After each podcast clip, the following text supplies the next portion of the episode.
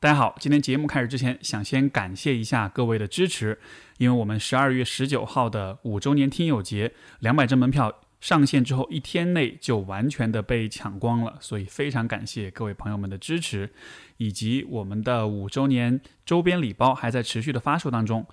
如果你感兴趣的话，可以到我的公众号史秀雄 Steve 回复幺二幺九这四个数字，然后就能得到有关这个礼包的详细的介绍以及购买的链接。欢迎大家感兴趣的话过去看一看。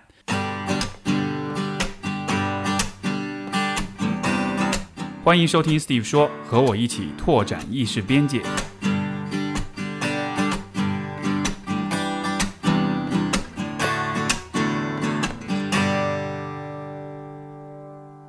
欢迎收听 Steve 说啊、本期节目也在微博和 B 站上有视频版，所以欢迎大家前去观看。然后我们本期的嘉宾是杜素娟老师，她是华东政法大学文博书院的教授，也是一位中外文学课的老师，所以欢迎杜老师。谢谢大家，嗯谢谢石老师。欢迎欢迎。然后呃，之所以邀请到杜老师，其实是因为我们有一位热心听众，他是华政的学生，然后呃，他去而且是旁听了你的课，然后他觉得你的课文学课非常的棒，所以就在。这个后台跟我强烈推荐说，一定要邀请 邀请杜老师过来跟我谈一谈。我跟他交流了之后，我发现确实是一个，我就是从他的表达当中发现说，啊，杜老师是一个很有感染力，是一个很能够启发到青年学生的一位老师。谢谢。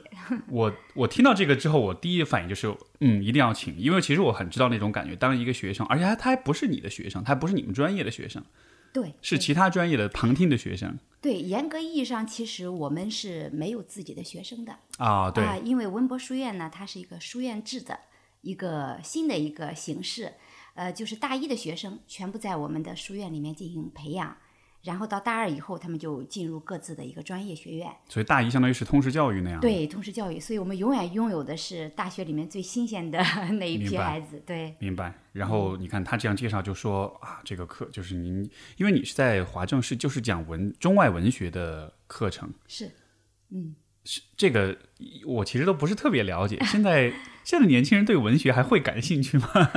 啊、还可以，还可以。还可以，对，啊。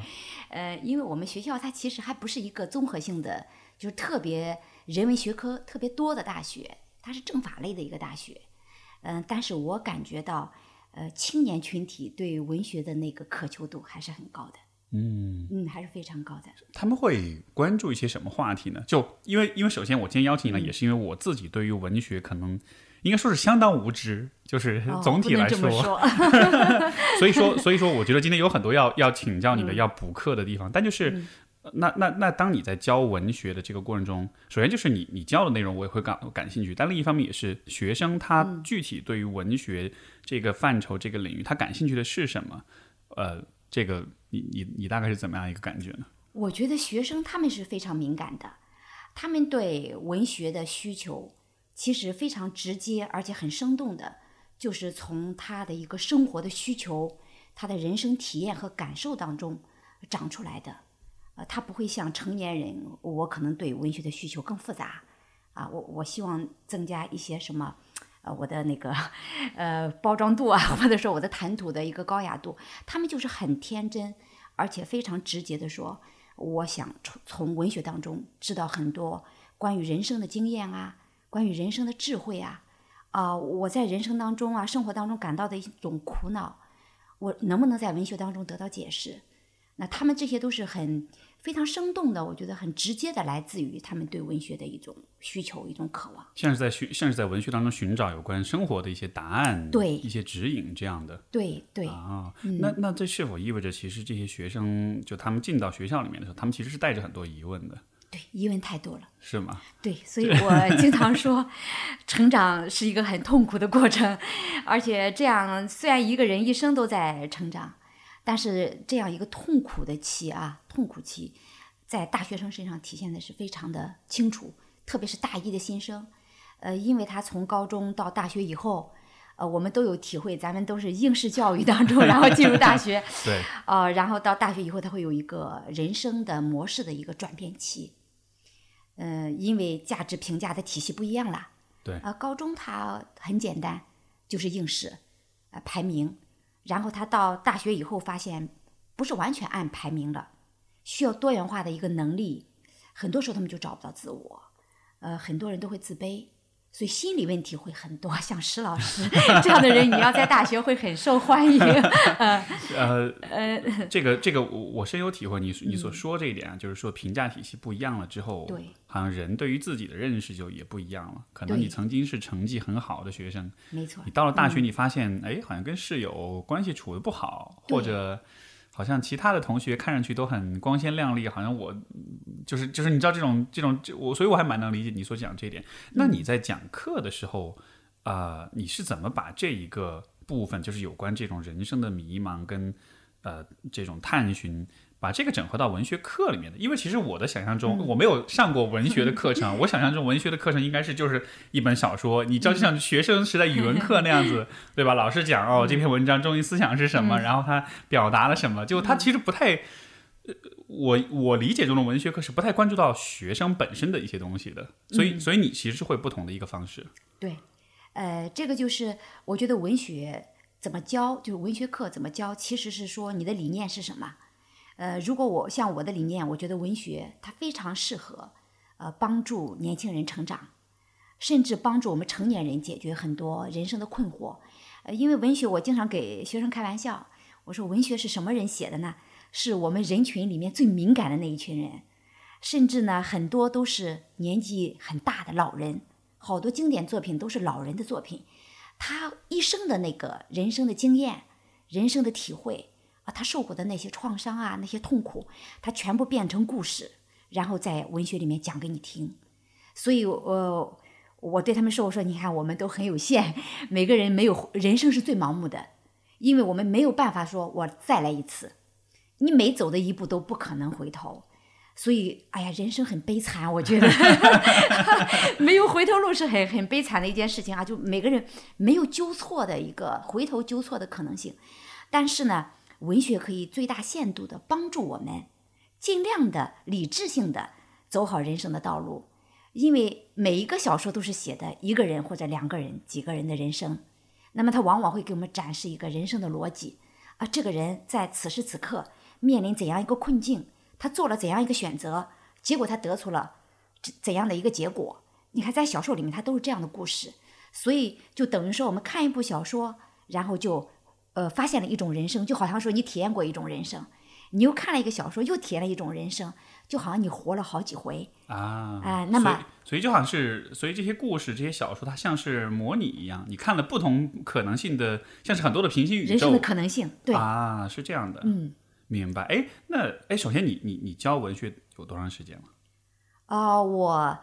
从毕业以后就干这一行，我已经干了二十二年了。哇，好长的时间啊！对，好长的时间。那那在二十二年经验当中，嗯，有没有就是你认为特别，就是比如说你最喜欢或者你认为最适合的，或者是最怎么说是最好的一个一个一个故事，或者是一本书、一个作品？有没有这么一个站在绝对顶尖的 这么一部作品，是你认为可以去帮大家去思考，或者去预演、去预想，就是关于人生、关于未来的？啊，我觉得应该说很多 没法选一个，是一个宝藏，对，是个宝藏。文学是人生智慧的一个宝藏。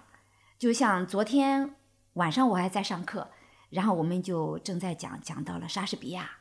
然后呢，昨天晚上的课是讲给大一的新生，十八岁的孩子。哦，他们听了莎士比亚以后。好多孩子就下课以后就过来找我说：“老师，我我觉得我舒服了很多，有很多人生的困惑。但是呢，你会觉得，哎呀，那莎士比亚他讲的都是中世纪的故事，中世纪的，然后欧洲的故事，跟我们现在的十八岁的青年有什么关系？这可能是很多人第一反应吧？对，就是这个跟我有什么关系？有什么关系？对，其实这个我觉得就是老师你的价值是什么？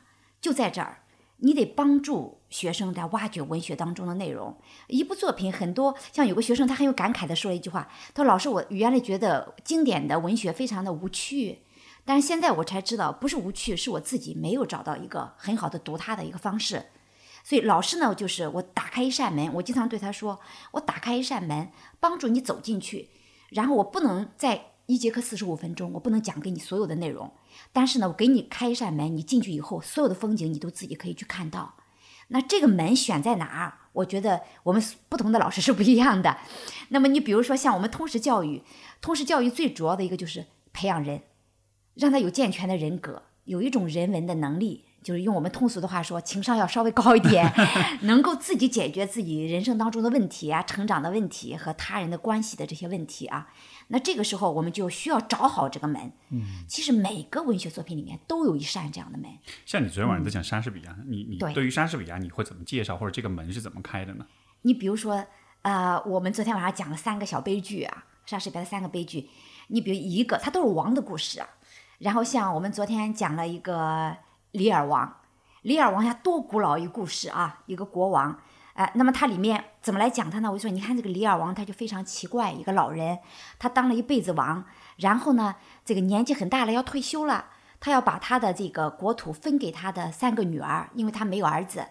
那他怎么样来决定给谁多少土地呢？他的标准是这样的：他把三个女儿叫到面前，然后对他们三个人说：“你们都来说说看，你们有多爱我。”然后我根据你们爱我的，你表达的那个爱的程度，我来决定我给你多少国土。你看这个就很荒诞，所以他狡猾的两个大女儿就会侃侃而谈，就说我给你全部的爱。那他的小女儿很正直，她觉得这个要求是不合理的，她就说我我不能给你全部的爱，给你我只能给你一半的爱，那还有一半的爱我要留给我的家人。那李尔王就勃然大怒，就把他这个小女儿给驱逐出境了，就赶走了。那所以你看这个。这个王他的一个形象的特点，说哎呀，这是个暴君。我们从政治层面来讲，就是个昏君，是个暴君。但是你要从人的角度去理解，我说你要是把它解释成一个政治悲剧啊，这就是一个搞政治学的同学会感兴趣。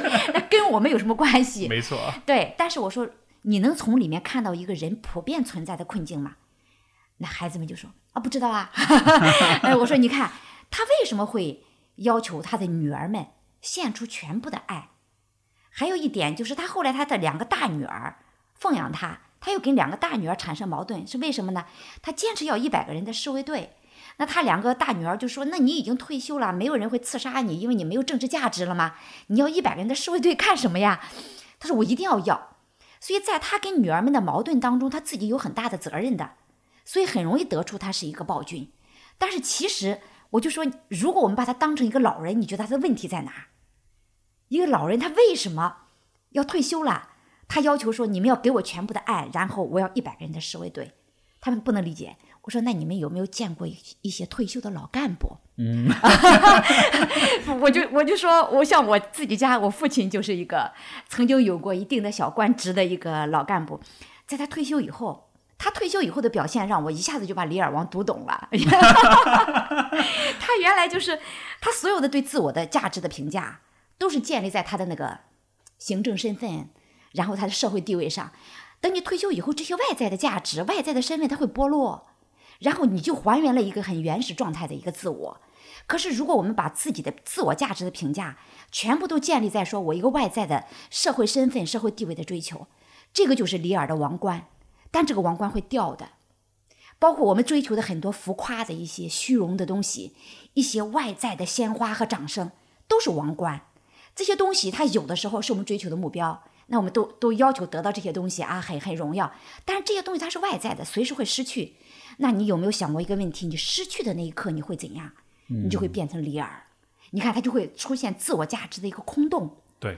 然后不知道自己是谁，他脱掉王冠，他就不知道自己是谁。像我的爸爸，他不再是那个官儿了，他就不知道自己是谁。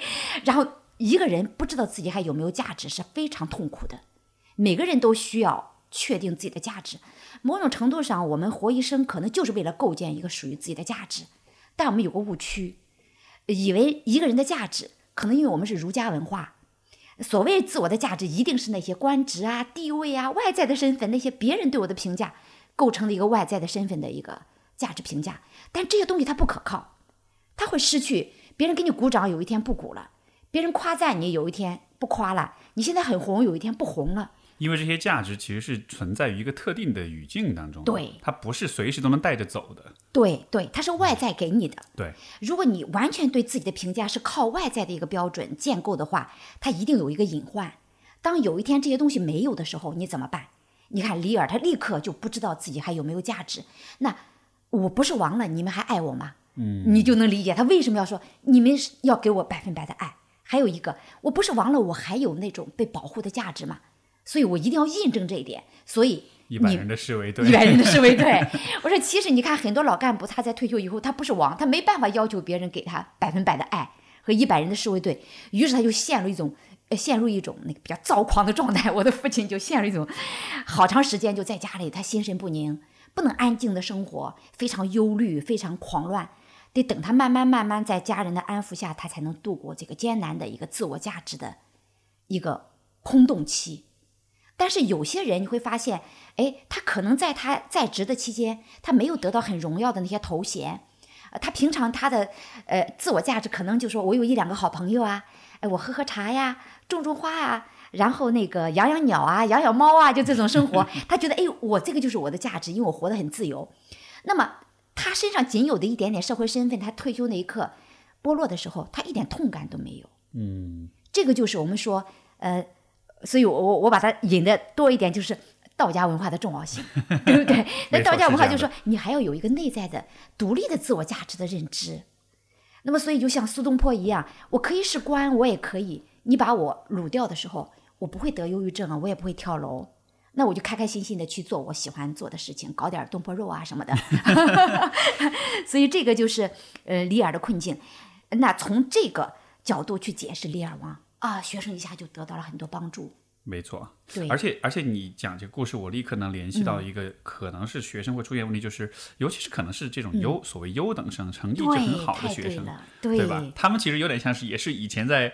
中中学可能就是戴着王冠的，他到了大学，这个王冠掉了，他就不知道自己是谁了。施老师，你太敏锐了。他们大部分的问题都在这儿。你你看，他们能够到上海的一所大学里面读书，这些孩子本身在原来的班级里面都还是不错的。但是他到了这个学校以后，基本上大家都是一个平台上，就一个水平。所以他们呃，从开学到现在，呃，不停的有孩子来找我。然后每个孩子就流下两行清泪，然后说：“哎呀，老师，我进入进入大学以后，我我觉得我过得好痛苦啊，就觉得自己很差，就感觉身边每个人都比自己强。哎呀，就安慰这个，比方 A 刚走，B 又来了，老师，我觉得我好差，别人都很强，B 走了，C 来了，说的还是这一套。我后来我说我我我调查一下，我到底看你们这个群体当中谁是最强的，老师帮你们把他灭了，怎么会给你们造成这么大的困扰？” 呃，其实结果发现所有人都担心自己不够好。对，所有的孩子都在有一个共同的体验。我说，其实你们都很好，但是每个人的感觉，就是我们在中学的时候养成的，说啊，我一定要出人头地，我一定要比别人强。那么，当在大学这个环境里面，其实就是一个小的模拟的社会环境嘛。有人比你有钱，有人比你有地位，有人比你漂亮。那么，面对社会当中总有人一方面比你强的时候，你怎么来看待自己？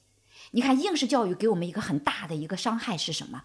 就是我们往往看到别人分数比我高，就说明我很差，他第一我就只能第二。那这个心态其实不会因为中学应试教育结束了就就完了。你比如说，我们会出现这个问题，很多成人，我本来有在上海有一套房，我已经很开心了，但是我有一天开同学会。发现我的那个同学，他竟然在上海有三套房，他还有成就感吗？他立刻就觉得啊，我失败了。其实我说你已经很成功啦，但是为什么你看到他以后，你就觉得你是很失败的呢？你看，当我们看到别人优秀的地方的时候，我们会很自然的得出一个结论：他某一方面很好，说明我很差。这个心态其实是我们。从教育角度说，我们漫长的应试教育留下的一个潜在的一个阴影，好像是一个标准是可以涵盖这个人的所有的本质的，对，很偏激。哎，我们很很经常非常怎么说呢？我觉得我们对自己很残酷，经常会用一点点别人的一个亮点，然后就把自己整个给否定掉。对啊，他好优秀，所以我是很差的。我说你从什么逻辑可以得出说别人某方面很优秀，然后我就是很差的呢？你这个逻辑怎么得出来的？这个这个，我脑海里的一个画面有点像是，比如说这有一汪清水，你滴一滴墨进去，这个墨水就扩散开，你整个这一滩水全部都变黑了。嗯，但是实际上不应该这样。那那一滴墨水它只是可能一小块而已，但是不足，它不足以说明你整个这一滩清水其实都是浑浊的。但是就好像是没有一个这么一个一个去限制它的一个一个边界，好像。这就是我们思维方式的问题，就价值思维方式。我们的价值的思维方式太单一了。那么应试教育再加上我们中国的传统文化当中，就有一个很大的毛病，就是儒家文化当中有一个，它其实呃，儒家文化最早的一个价值标准思维是非常健康的。比如说见贤思齐，就我经常给学生讲，你看见贤思齐和出人头地，这这都是价价值的一个思维，但其实这两个是完全不同的。我们的祖先最早教导我们要怎么样呢？要见贤思齐，但我们自己走歪了，把它变成了出人头地。你会怎么解释见贤思齐呢？见贤思齐的概念是说，比如说我在生活当中，我身边出现了一个优秀的人，那么这个优秀的人对我的意义是什么？他对我的意义是一个机会，他很优秀，出现在我身边，这是命运给我一个机会。为什么呀？让我看到我提升的空间在哪里。我没有遇到这个人之前，我还以为自己不需要完善了，不需要提升了。但这个人出现以后啊，我看到有一个空间，哦，原来我还可以再提升。你看，这个人就给你指明了一条提升的道路，这就叫见贤思齐。如果见贤思齐这个思维能够建立的话，你身边出现的优秀的人，他会提携你，带着你一起飞，但不会给你带来伤痛，不会引发我们情绪当中的嫉妒，然后仇恨，想毁灭这种感觉都不会产生，就是大家一起共同的进步。我对他我是感恩的。但是，如果我们走歪以后，它就变成出人头地。出人头地以后，带给我们的感觉是什么呢？我身边有一个人，他很优秀，哇，我感到巨大的威胁。那我怎么办呢？我就会产生一个思维，说我只有赶过他、超过他，我才叫成功，而不是说我跟着他飞就叫成功。这个就是出人头地的一个概念。这个其实就有点像是零和游戏跟非零和游戏的区别啊，就是零和游戏就是只有一个赢家，就是你赢家，你赢我输或我赢你输，而不是说大家共同提高这样的。对。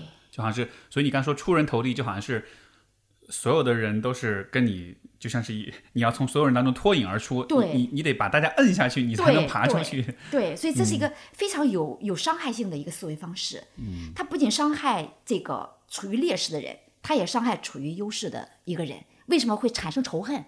人和人之间的仇恨。所以鲁迅先生写过杂文，说为什么中国人在人堆里面喜欢。踩和爬，一边爬一边踩别人才能往上爬。哇，这个很形象啊！然后我觉得，虽然觉得有点惭愧啊，把我们那个写成这样，但是有的时候特别直白的，对，很直白。但是你说我们是不是在踩和爬？很多时候人群当中好像都是在踩和爬。但踩和爬是什么概念呢？就是我们这个这个思维啊，价值思维就这个东西，它太单一了。太单一就是说我只有干掉别人，我才证明我是优秀的。那我们把祖先留给我们的见贤思齐的那个价值思维方式，给遗忘了，给弄歪掉了。嗯嗯，这个就是非常可惜的，非常可惜。嗯，非常可惜。那那你觉得有见贤思齐的比较好的例子呃故事有吗？嗯，见贤思齐，我觉得应该属于这样吧。生活当中的聪明人都可以做到。嗯，因为如果一个聪明人他懂得生存竞争是不可避免的，但是他懂得。我跟别人的差距是我的机会。如果他能这样想，他一定可以做到见贤思齐。就算他不知道这个见贤思齐的这个古老的智慧，他会本能的去做。嗯，因为什么呀？因为比如说，呃，如果我看到一个优秀的人，我就只懂得仇恨，只懂得嫉妒，他的伤害是双方性的，你没有办法进步，而且人际关系会很差。另外，嗯，站在他身边的那个优秀的人也会感到有压力。它是一个双向的伤害，所以我们会发现，聪明人很多。我觉得能够在自己的小圈子里面做的稍微好一点的人，一定是这样的聪明人。见见贤思齐，其实我觉得能做到这一点的人本身也是自信的，因为就是他看到别人比他出色的地方的时候，他关注的点不是说我怎么怎么不好，而是我怎样可以做得更好。就他选择看到了那个那个现实的部分，是是其实也是有一个选择在里面的，因为你也可以选择看到说，哎，我不够好。我我不足。对，当你这么看的时候，你就会以一种很自我批判的一种方式来理解自己。对，但是践行自己是一种，因为以前我我我的节目里也说过一个观点，就是说就是要与强者同行是很需要勇气跟自信的。对，因为你需要随时面对一个事实，就是哇，我有好多还不够好的地方。但是这种感觉其实是很难承受的，我觉得。对，对于大家来说是是会有羞耻感，是会有那种匮乏感的。嗯，所以需要把这个思维方式给它扭转一下。嗯，哎，扭转一下，呃，比如说像我，我，我有时候会说，以我自己为例，我说，其实我有的时候身边出现了很优秀的人，某个人他身他某一方面做得非常好，你会扎心吗？你会扎心的，就是人的原始本能。这叫什么呀？就是你的生存会受到威胁，这是人的原始的本能反应啊！有一个很强大的人在身边，说明什么呀？如果出现一头鹿，他会先逮到我，逮不到，就是人的原始的本能。但是我们会有理性，你你如果你这个时候顺着你这个原始的情绪的反应的话，你就被带进去了。于是我们就开始卷，就现在有个词儿，就就开始卷，卷就是恶性竞争。对，那但是如果这个时候我调动我我的理性，我说不，他不是会强调我路的那个人。他是一个可以带着我跑得更快的人，你要用这种理性告诉自己，那么其实你会发现，哎，你是可以降低这种对你身边的优秀的人的敌意。嗯，这个我我完全理解，也认同你的看法。但是就是说，你觉得会不会有这样一个问题？因为你你刚才提到卷嘛，现在大家已经很讲内卷这个事儿啊，就好像是现在很多领域的竞争都是趋于白热化的。嗯，所以会不会说，在这种内卷的社会当中？虽然理性告诉我们说，看到比你优秀的人应该去学习，应该去效仿，应该去提升。对。但另一方面，当人们面对真的是很白热化的竞争的时候，嗯，好像我感觉好像也是很难去继续保持那种友善的跟那种积极的那种心态的。嗯。就我我我，因为因为可能我不知道你的学生还就他们在这个阶段有没有已经被内卷影响到，但是至少当他们走入社会之后，我觉得这种体验是普遍存在的。那那这样子的话，你会怎么看这一点呢？我觉得卷是一种没法避免的生存生存的一个现象。嗯，学生们一进大学就开始卷，就他们就开 始卷分数，对，就卷分数，就谁比谁。像呃，有的孩子找到我还会流流眼泪，就说啊，我我考刚考完一门课，人家比我多考了十分，然后他就觉得很挫败。那其实我我就我只能告诉他，我说首先先接受这个现实，就是一定会卷。因为 老师也在卷，我说你看高校老师也在卷，是高校老师的卷，而且是相当惨烈的，非常惨烈。他发表了二十篇文章，你只有十篇，你就完全没什么希望。你怎么办？你只能加入到这一场卷的过程当中，大家都在再去追求，然后在卷的过程当中，大家就一起秃掉了，就是那种。你你你说这个让我想起前两天我看网上一个一个新闻，就是好像是哪个是哪个城市的一个一个。一个中学中学老师招聘，嗯，就是中学的化学物理老师全是清华北大的硕士博士生，我就说天哪！就现在就，所以你说老师在卷，我说真的，老师真的也在卷，这种竞争到处都在卷。对，所以我觉得要正好反过来思维，卷我们是没有办法避免的，因为什么呀？生存竞争你怎么能够避免说我我跟别人不产生竞争呢？那么越是在卷的过程当中，就有一点很重要。我们不得不要再展开生存竞争，但是如何降低自己内心受伤的程度？所以其实很多问题它只是一个心态的问题。卷是事实，但心态是扭转以后，我们要保护的不是说我要做一个高尚的人，我要做的多么多么超脱，超脱不了，你没办法超脱，哎，没办法超脱啊！我觉得超脱是一件是一句假话，但是你可以保护好自己的心态。哦，你不会因为在这种呃。卷的过程当中，然后比如说像很多我的学生表现出来的出来的啊，就开始自我否定、自我怀疑，开始强烈的自卑。其实这个就开始怎么了？自我损害了。嗯，对。就是我们没办法改变卷，但是我在卷的过程当中，如果能够改变一下思维方式，能够改变一下看待对手的态度，我们虽然不能改变卷它存在的一个事实，但是可以保护好自己的内心。首先，第一，我不自卑；第二。还有一个，我也不会把自卑更加可怕的演变为自我的绝望。一旦产生自我绝望以后，就更糟糕。那为什么呢？就是我们昨天晚上讲的第二部文学作品的《奥赛》第一啊，另外一部啊叫《奥赛罗》。自卑还不是最可怕的，就自卑，当它变成一个说我在自卑当中感到我是没有希望的，我完全完全在这场竞争当中，我一定是无法取胜的了。这个时候，人会对对自己产生绝望。他绝望以后。嫉妒戾气就会发作，嗯，戾气发作以后就会出现，很有可能会出现刑事案件，就是他的行为会失控，对，就是伤害性的东西就会出现，就毁他，我要毁掉他。那所以我们这种社会悲剧还是蛮多的，大学生当中，对，前几年也出现过一些。那我们如何防止这个出在卷的过程当中出现自我伤害和他人的伤害呢？其实还是要改变心态。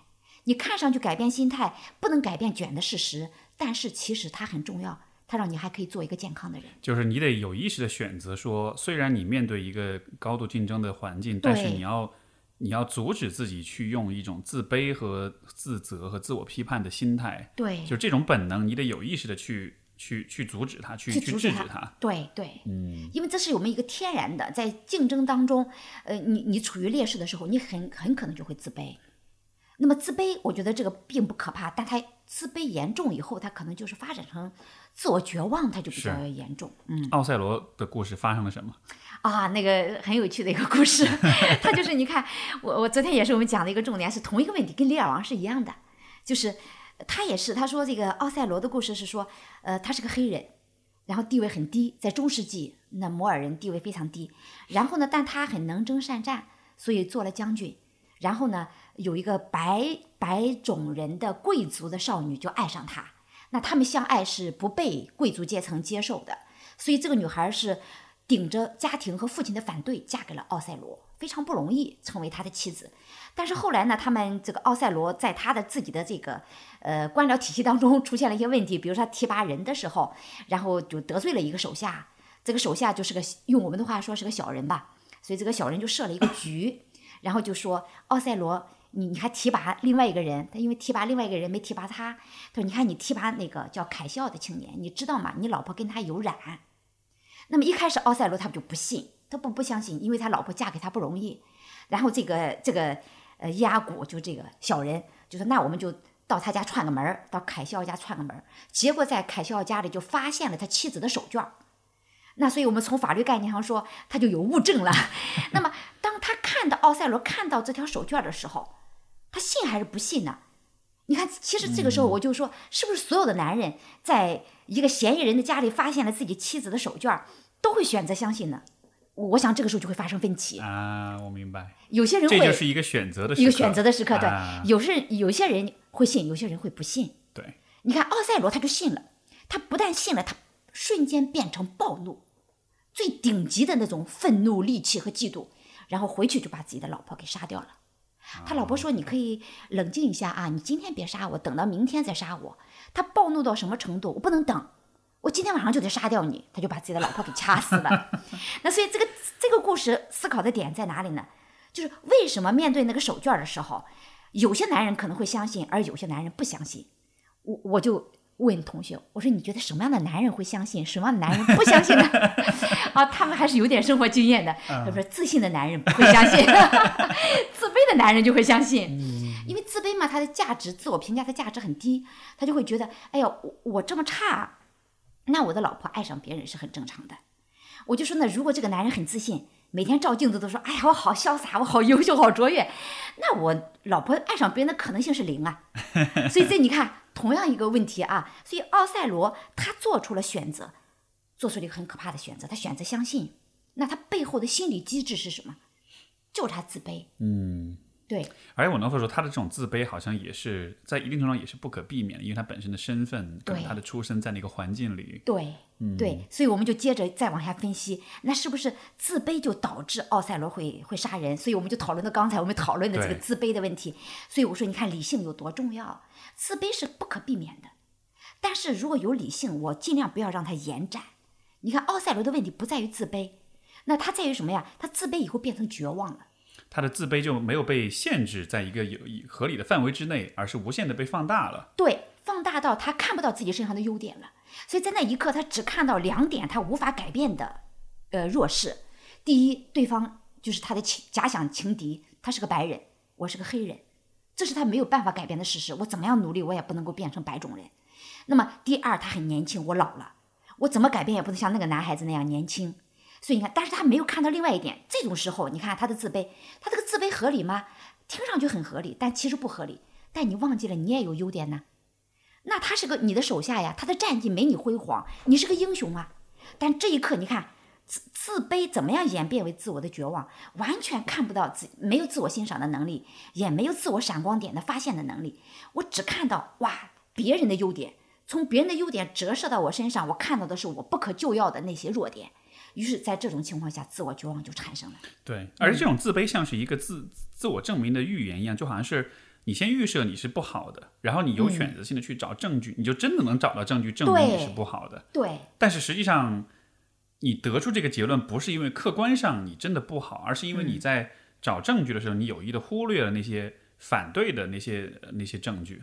就是在我们的思维惯性当中，非常容易的得出，我已经认定了，在自我认知的时候，我认定了我就是比别人差的。你像奥赛罗，他为什么认为说我不可救药，我就是比不过那个我的那个假想的情敌呢？其实他他为什么看不到他身上的优势呢？也许我比他更有价值、更可爱，我是更伟岸的男人。哎，但那一刻他完全看不到。对，对，就是就是我们再回到我们刚才谈的那个话题，就是他的价值体系是单一的，他只是接受了外在给他一个单一的价值体系。那哪个价值体系呢？就是在当时的社会和时代当中，一个通行的价值体系：黑人就是卑贱的，白人就是高贵的。没错。那你看，他只靠这个体系来证明自己是卑贱的。好像那样的一嗯个非常绝对的和非常傲慢的一个评价体系，对，好像就变成了他自己内在的那种很自负的、很自以为是的那种判断。太对了。对，就是好像他就会认为我这样子一个判断一定是对的。我我我这个很有意思，所以我想这也能解释，就是为什么自卑的人同时也往往是自负的，因为他们对对于自己自卑这件事情的这个判断是非常果断，哎，就是非常决绝的。我一定是不好的，无论你说什么也改变不了 这个判断。嗯对对对，这个就是外在价值体系，有的时候它是非常残忍的。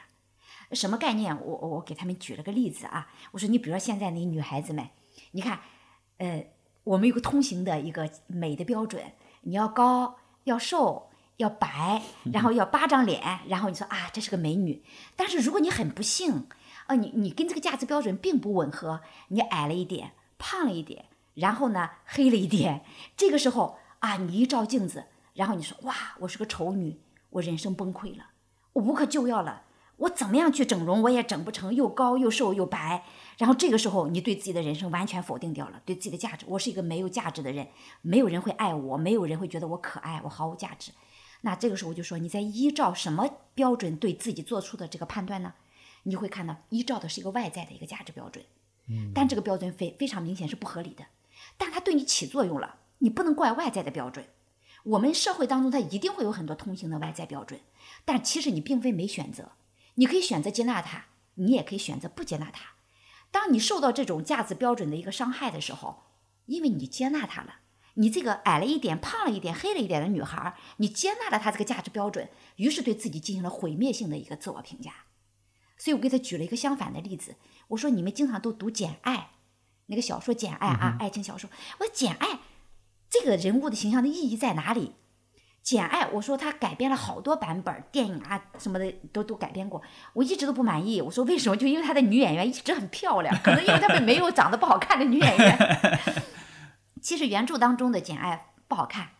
就属于他自己说过一句话，他说：“如果上帝给我一点姿色，你通过这句话你就知道他可能呢连一点姿色都没有，又瘦小又矮小，然后也没有什么姿色。但是他为什么能够赢得爱情啊？如果按照他那个年代的标准，那也是一个女孩，你要有价值要有两点：第一，你要有丰厚的嫁妆，就是你的家世要好，身份要好；第二，你要有美貌。所以你你会发现他有这样两个强硬的标准。”但简爱非常不幸，在这两个外在的价值标准下，她什么都没有。嗯，哎，但是我们看到简爱，简爱没有崩溃，但她长出了自己的魅力，就是因为她拒绝接纳这个价值的标准。我觉得我可以读书，读出我个人的魅力来，我可以变得很优雅。我外貌不能改变，但我气质可以改变。然后我的家世不能改变，但我的智慧可以生长。你看，她用这种方式，简爱变成了一个很可爱的女人，最后也得到了自己的爱情。那反过来。我说，如果简爱接纳了那个标准呢，那我觉得她只有整容这一条路了，就无路可走了。是是，对，很有趣。这个这个也让我想到说，就像你所说，就是社会会必然会有一些评价的标准、评价的体系。但是与此同时，我也意识到说，为什么我们应该倡导就是更多元的、更宽容的这种对这种标准，也是因为当一个。比如说审美的标准，当它非常单一、非常绝对的时候，它其实是会让大多数人痛苦的，因为大多数人是没有那么漂亮，漂亮的只是少数人。所以，当你坚坚持这种审审美的很苛刻的要求的时候，其实是给大多数人带来很大的压力的。对的，这个就是我们说，如果你是一个个体，面对这个外在价值体系的时候，你要懂得保护自己，不要按照这个不合理也不正义的一个外在的价值标准来呃评价自己，那对自己自己对自己进行否定啊，进行批判。那对一个社会来说呢，其实就像施老师您刚才讲的，就应该尽量的发展建构出多元化的一个价值体系。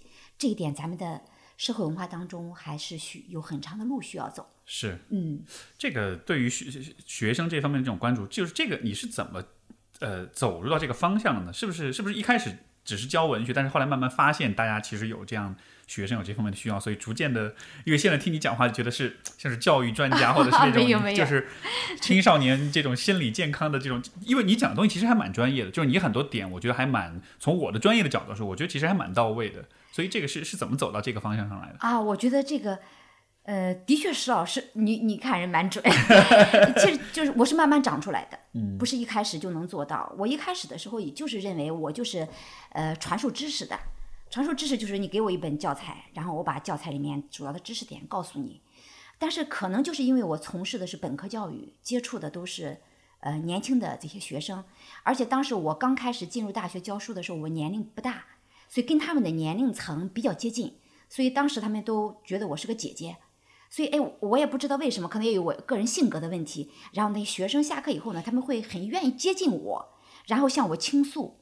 哦，我才发现，哇，成长好困难呐、就是 他们那个琐琐碎碎的人生的困惑，你才会发现，其实一个人在成长的过程当中啊，他不只是需要一些专业的知识，他需要的东西很多时候是一种人生的指引。嗯，哎，我说人生啊，就像一个黑色的隧道一样。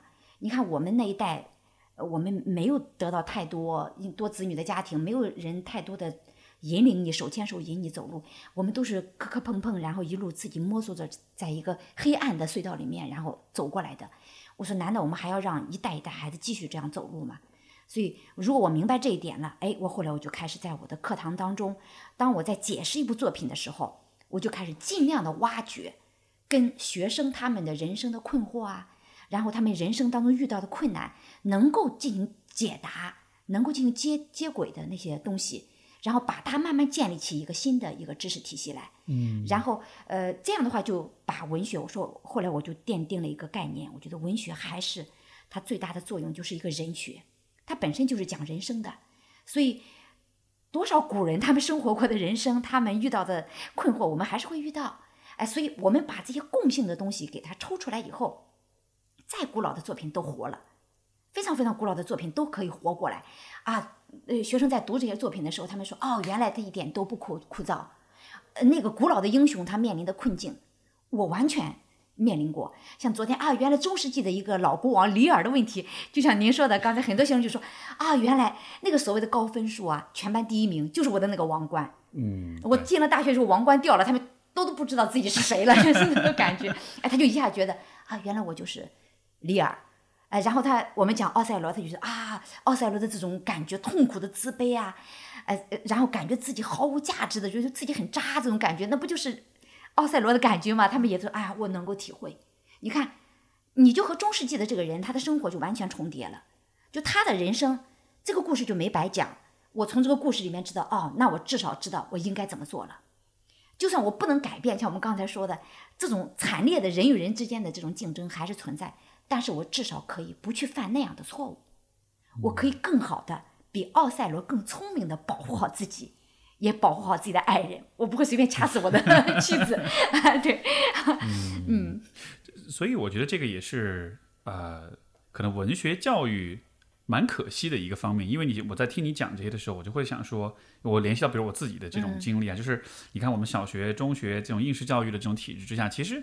老师在语文老师在讲文学的时候，他其实他不会往这个方面去讲，因为也不考试，这个也对吧？也没跟这个整个的这个这个评价体系也没有任何关联。点就在这儿。对，但是我觉得真的好可惜啊！经你这么一说，我觉得哇，那我们从小到大学了那么多故事，如果每一个故事都能带来像刚才比如说《李尔王》这样一点点的启示，那其实每个人都应该长大，都应该蛮聪明，都应该蛮有智慧的。但是好像就都，但是我们就错过了一样感觉。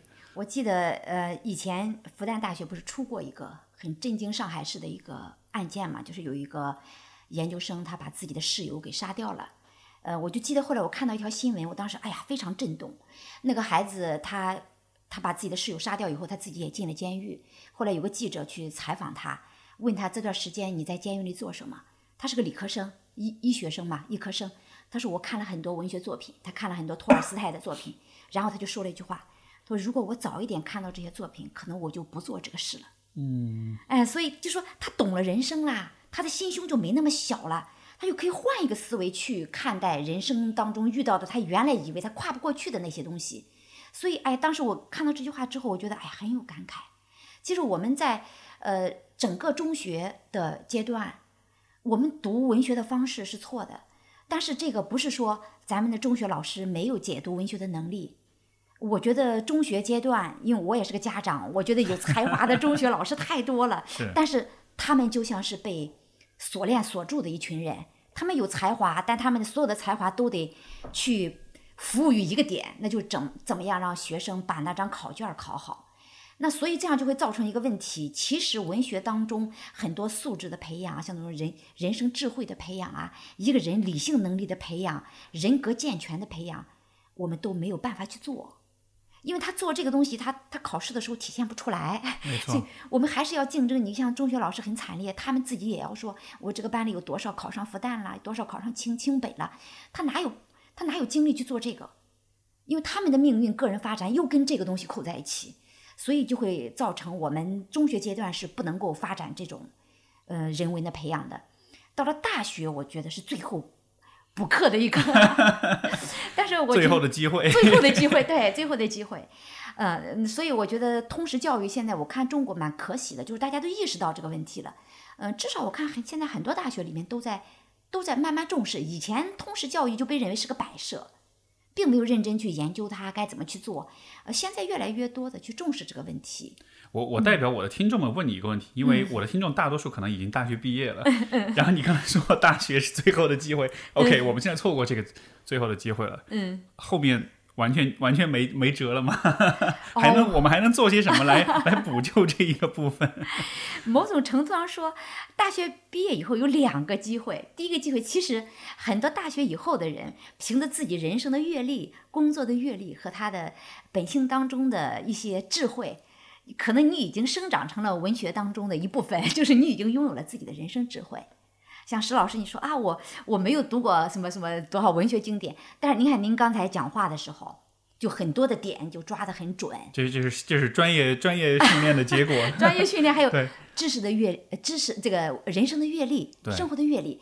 呃，那当然，我觉得如果呃工作以后再去读文学作品，可能有了这些知识的积累，有了这个人生阅历的积累的以后，他更轻松的可以读懂文学作品。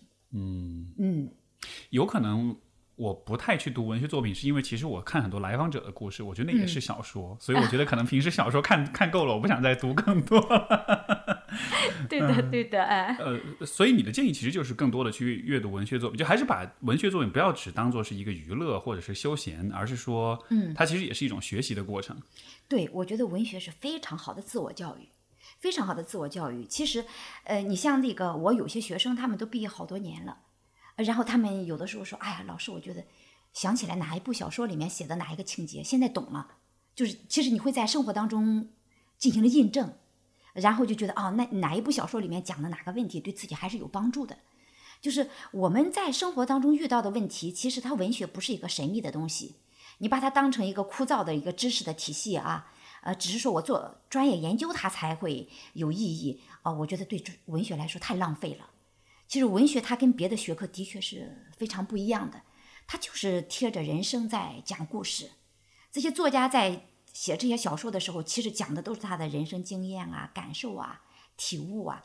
哎，我们之所以有的时候觉得文学很隔膜，特别是经典文学很隔膜，还是我们说，呃，咱们在进行，我觉得这还是呃文学老师们要努力的方向，就是我们还是要引导大家建立一种文学思维，怎么样来对叙事性的文学作品进行阅读，然后像我们经过像这个莎士比亚的戏剧，你要不经过这种引领的时候，因为我让我让他们先读嘛，他们都是读完了以后问他有什么感觉，茫然不知所措，因为大家就找不到门儿，就是找不到门儿的感觉。但是你看，呃，你经过稍微解解读以后，他找到门儿了，然后他在里面感受到的东西，可能有很多都超越我的想象。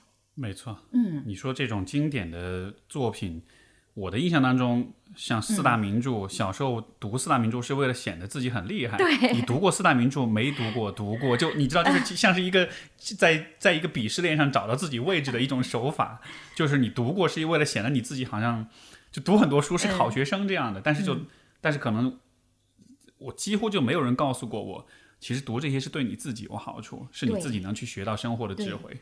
就是因为我们原来读文学的方式是错的，读文学的方式呢，就是我们应试教育的方式。对，呃，一般就是什么呀？呃，找到好词好句，然后总结一个主中题思心思想想，然后啊这篇就结束了，就没了。其实真正的文学阅读应该是到文学当中去找人生。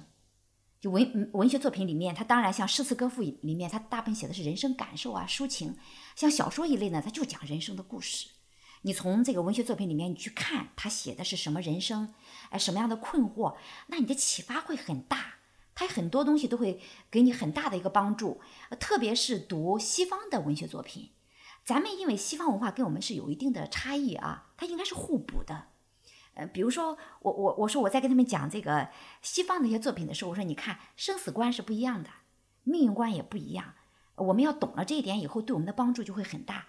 你读那个希腊神话的时候，你看希腊神话里面它透露出来的很多东西都给我们，都跟我们不一样。你会发现他会告诉你说，他们的众神里面是没有完美的。呃，从宙斯开始，那个宙斯就是非常劣迹斑斑，然后很好色，呃，然后他的天天后赫拉那是个妒妇、醋坛子的一个形象。那然后他的雅典娜啦，然后爱神啦，每个人身上都有弱点。我你看他这个民族，他在讲神话的时候是这样讲的，嗯，为什么是这样的？哎，那而我们的古代神话，你去看啊，真善美一大片，就是全是完美的神啊，高尚的神，对高尚的祖先，哎，那这就是文化不一样。那他的人性的教育就不一样。那他他在说什么呢？他说你你要认知人性，人性其实是一样一样的弱弱点构成的。他这个他才等到他第二个文化动脉出现的时候，比如说他的那个基督教出现以后，他能够结合。那希腊是说人性并不存在那种就是那个完美无缺的那种那种境界，每个人都有弱点。那基督教干脆说，我们每个人的人性当中都有恶，嗯，都是有罪的，都有罪的。对，你看嗯他是这样来教育的，就我们的人性当中有恶，但中国的文化是什么呢？性本善的教育。对，你会，你看我们的祖先那个那夸父追日也好，什么也好，全部都是先进模范，都是先进模范。所以我就是我给他们开玩笑，我说你看你能找到全世界能找到一个民族像中国人那么喜欢评先进的吗？因为我们古代就开始评先进了，一直评到今天。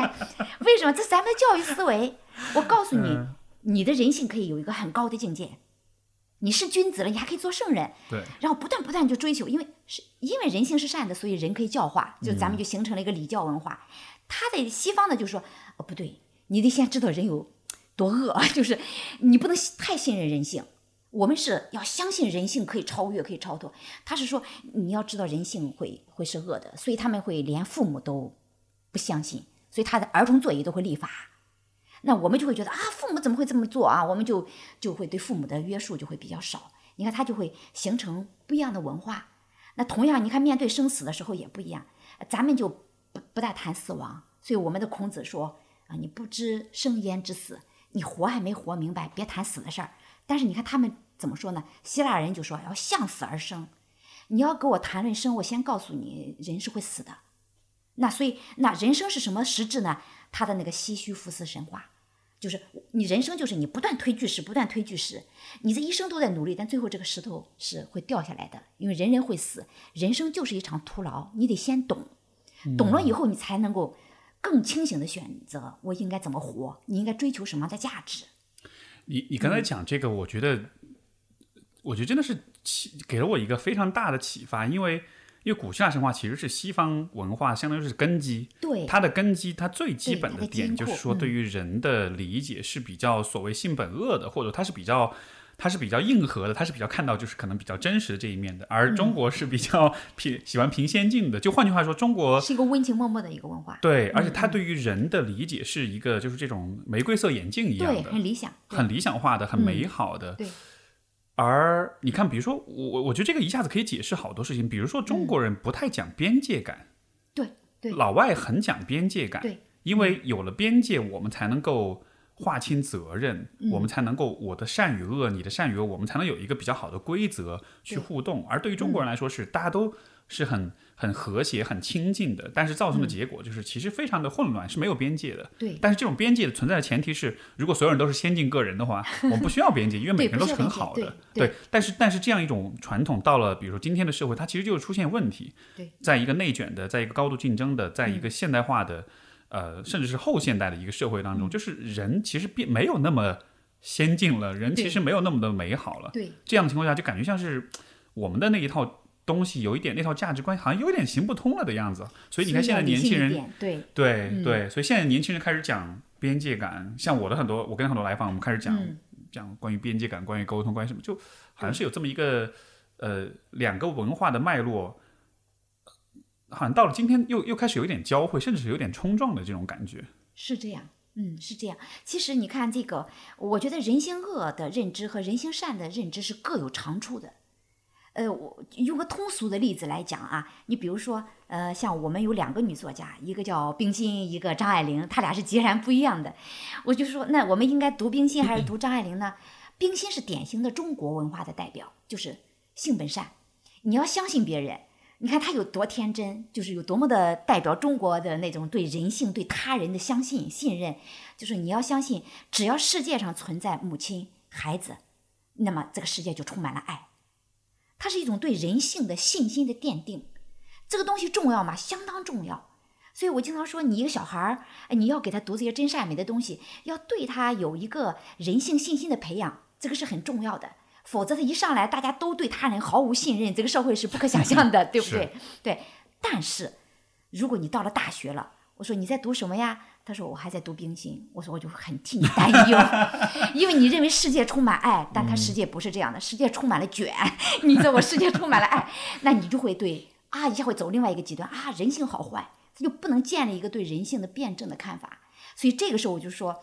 你就应该读张爱玲了，张爱玲的价值就出来了。而张爱玲就说，世界上不存在纯正的、完全的好人，真正意义上没有没有问题的好人，也不存在十恶不赦的坏人，只存在一种我们的无可奈何。很多时候人性是有局限性的，像现在那个大热的正在讲的，他拍的他那个电视剧叫什么《半生缘》？半生缘里面的姐姐，她的丈夫说：“我不要你了。”但是有个条件，如果你把你的妹妹给我，我就可以继续给你做夫妻。那你得把你妹妹给我。她妹妹不同意，那么她要不要成全她的丈夫，让她的丈夫强暴她的妹妹呢？你看这个问题啊，按照我们性本善的教育说，你要讲这样的故事，你就是负能量。姐姐一定是很伟大的保护自己的妹妹的，她绝对不会干这个事情。你看张爱玲就很扫兴，她姐姐就干了。嗯，为什么呀？人性是有局限性的，如果她不干会怎样？所以在原著当中，她不干她的姐姐，就会一无所有，整个人生就崩塌了，就会流落街头。那她这个面对生存的一个底线的时候，你对他有说你要做一个君子，他是人性就是有这个局限性，所以他是做不到的。所以很多时候人性会有让我们感到说啊我很失望。那所以呃我们有的时候不能接纳你。我们现在经常说咱们的社会教育当中很排斥负能量。经常说这个是负能量，不应该告诉孩子。你只应该告诉他说世界充满了真善美。但是我们这种教育，你会教育出一群非常脆弱的孩子。没错，我也想说这一点，就是因为现在许多的年轻人，比如说在网络上的这种，会很习惯于去道德评价、去评判别人，哈，就觉得好像一切都应该是正义的、绝对的、对纯粹的。但是像你所说，其实很多状况之下，人是很无奈、很无奈的，而且那个人生的故事是很复杂的，是很复杂的。对，哎，所以你为什么我们不能 轻易的去评判别人的人生？就他是在怎样的一个情景下做出了怎样的选择，你不知道，对不对？你不知道，你我们轻易的去审判他，而且我们的标准就很单一。咱们就是一个中国文化，就是一个呃善和美的文化，你就应该做到，你必须做到。你为什么没做到？你没做到，你一定有问题。他就没有办法体会那个人在什么样的情景下做了一个有瑕疵的一个行为。当你有这种很单一的价值观，就像你刚才所讲，其实你人会很脆弱，因为他很容易就被打破了，很容易就会发现有些事情和自己的。观念是完全冲突的，对，那样其实是很是很崩塌的，很不好的，很不好的。所以我就说，我特别厌恶，就是像现在有一些中学教育什么，前段时间看了一些新闻，就是说老师让孩子写作文的时候，你只能写正能量的，你不能写负能量的。我说我们爱护孩子，你不能说你你你挡在前面对他说，啊，这个世界只有光明，人性都是善的，不存在恶的东西，不存在这个黑暗的东西。那但是有一天他一定会自己看见的。你看见的时候，他根本就毫无准备，你让他怎么办？那个时候他简直就是赤身裸体的裸体的去第一次直面这些东西，他一下就被击垮了。没错。哎，如果我们帮助他在他成长的过程当中已经建立了这个概念了，哎，你知道人性有的时候会会，比如说朋友啊，朋友我们的概念，朋友就是两肋插刀的。但是我告诉你，有的时候朋友就是会出卖你。你必须知道，他出卖你的时候，他有一些他他本身的一个他不得不做出的一个选择。如果有这个，我们不会把朋友期待的太高。你不要对朋友的行为有过高的期待，既是对对方的尊重，也是对自己的一个保护。那么这种情况下，可能我们对世界倒不太容易失去一个信心。你觉得这样一个问题的存在，会不会是因为文学的教育或者我们对文学的理解是偏浪漫化的？我们会觉得文学都是很。美好的、很纯粹的，就是就是，好像是大家会先有一个预设，觉得文学只谈美好的东西，但他不谈那些真实的、那些丑陋的、邪恶的，或者说那些更为复杂、更为无奈的那些那些不太我们不忍直视的那些部分。这个是中国文学的特点啊，嗯，中国文学因为什么？这就是刚才我们说中国文化的特点，就是那个平先进的那种倾向。对，平先进就是 就是要建立人性的信心，因为咱们中国几千年它是个礼教文化。礼教文化的核心是仁爱，那就是我对别人要有仁的精神。那大家都要做君子，那前提他一定得培养人性的信心。我如果这个文化当中，他在教育的时候，他在这个教化的过程当中，人们没有人性的信心，没有办法教导大家做君子、做圣人，所以他慢慢的就会这个文化呢，他就这个思维方式啊，就呃折射到文学当中，就会出现咱们的文学现象，比如说中国人拒绝接受不团圆的结局。咱们的文学都是大团圆，包括现在电视剧啊什么的，你不团圆，你那个导演是很难过的，所以你总得把它弄成一个团圆。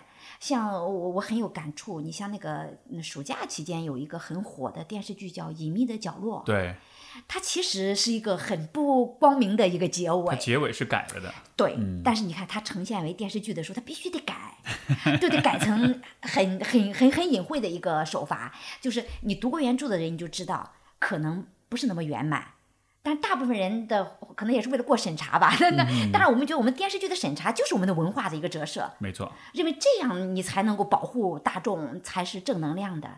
呃，所以你像我们的很多电视剧都这样，你包括咱们的经典也这样，《红楼梦》原来是不圆满的，就是最后就是全完了，这个家族就是全完了，然后贾宝玉就就没就出家了，然后死的死，散的散。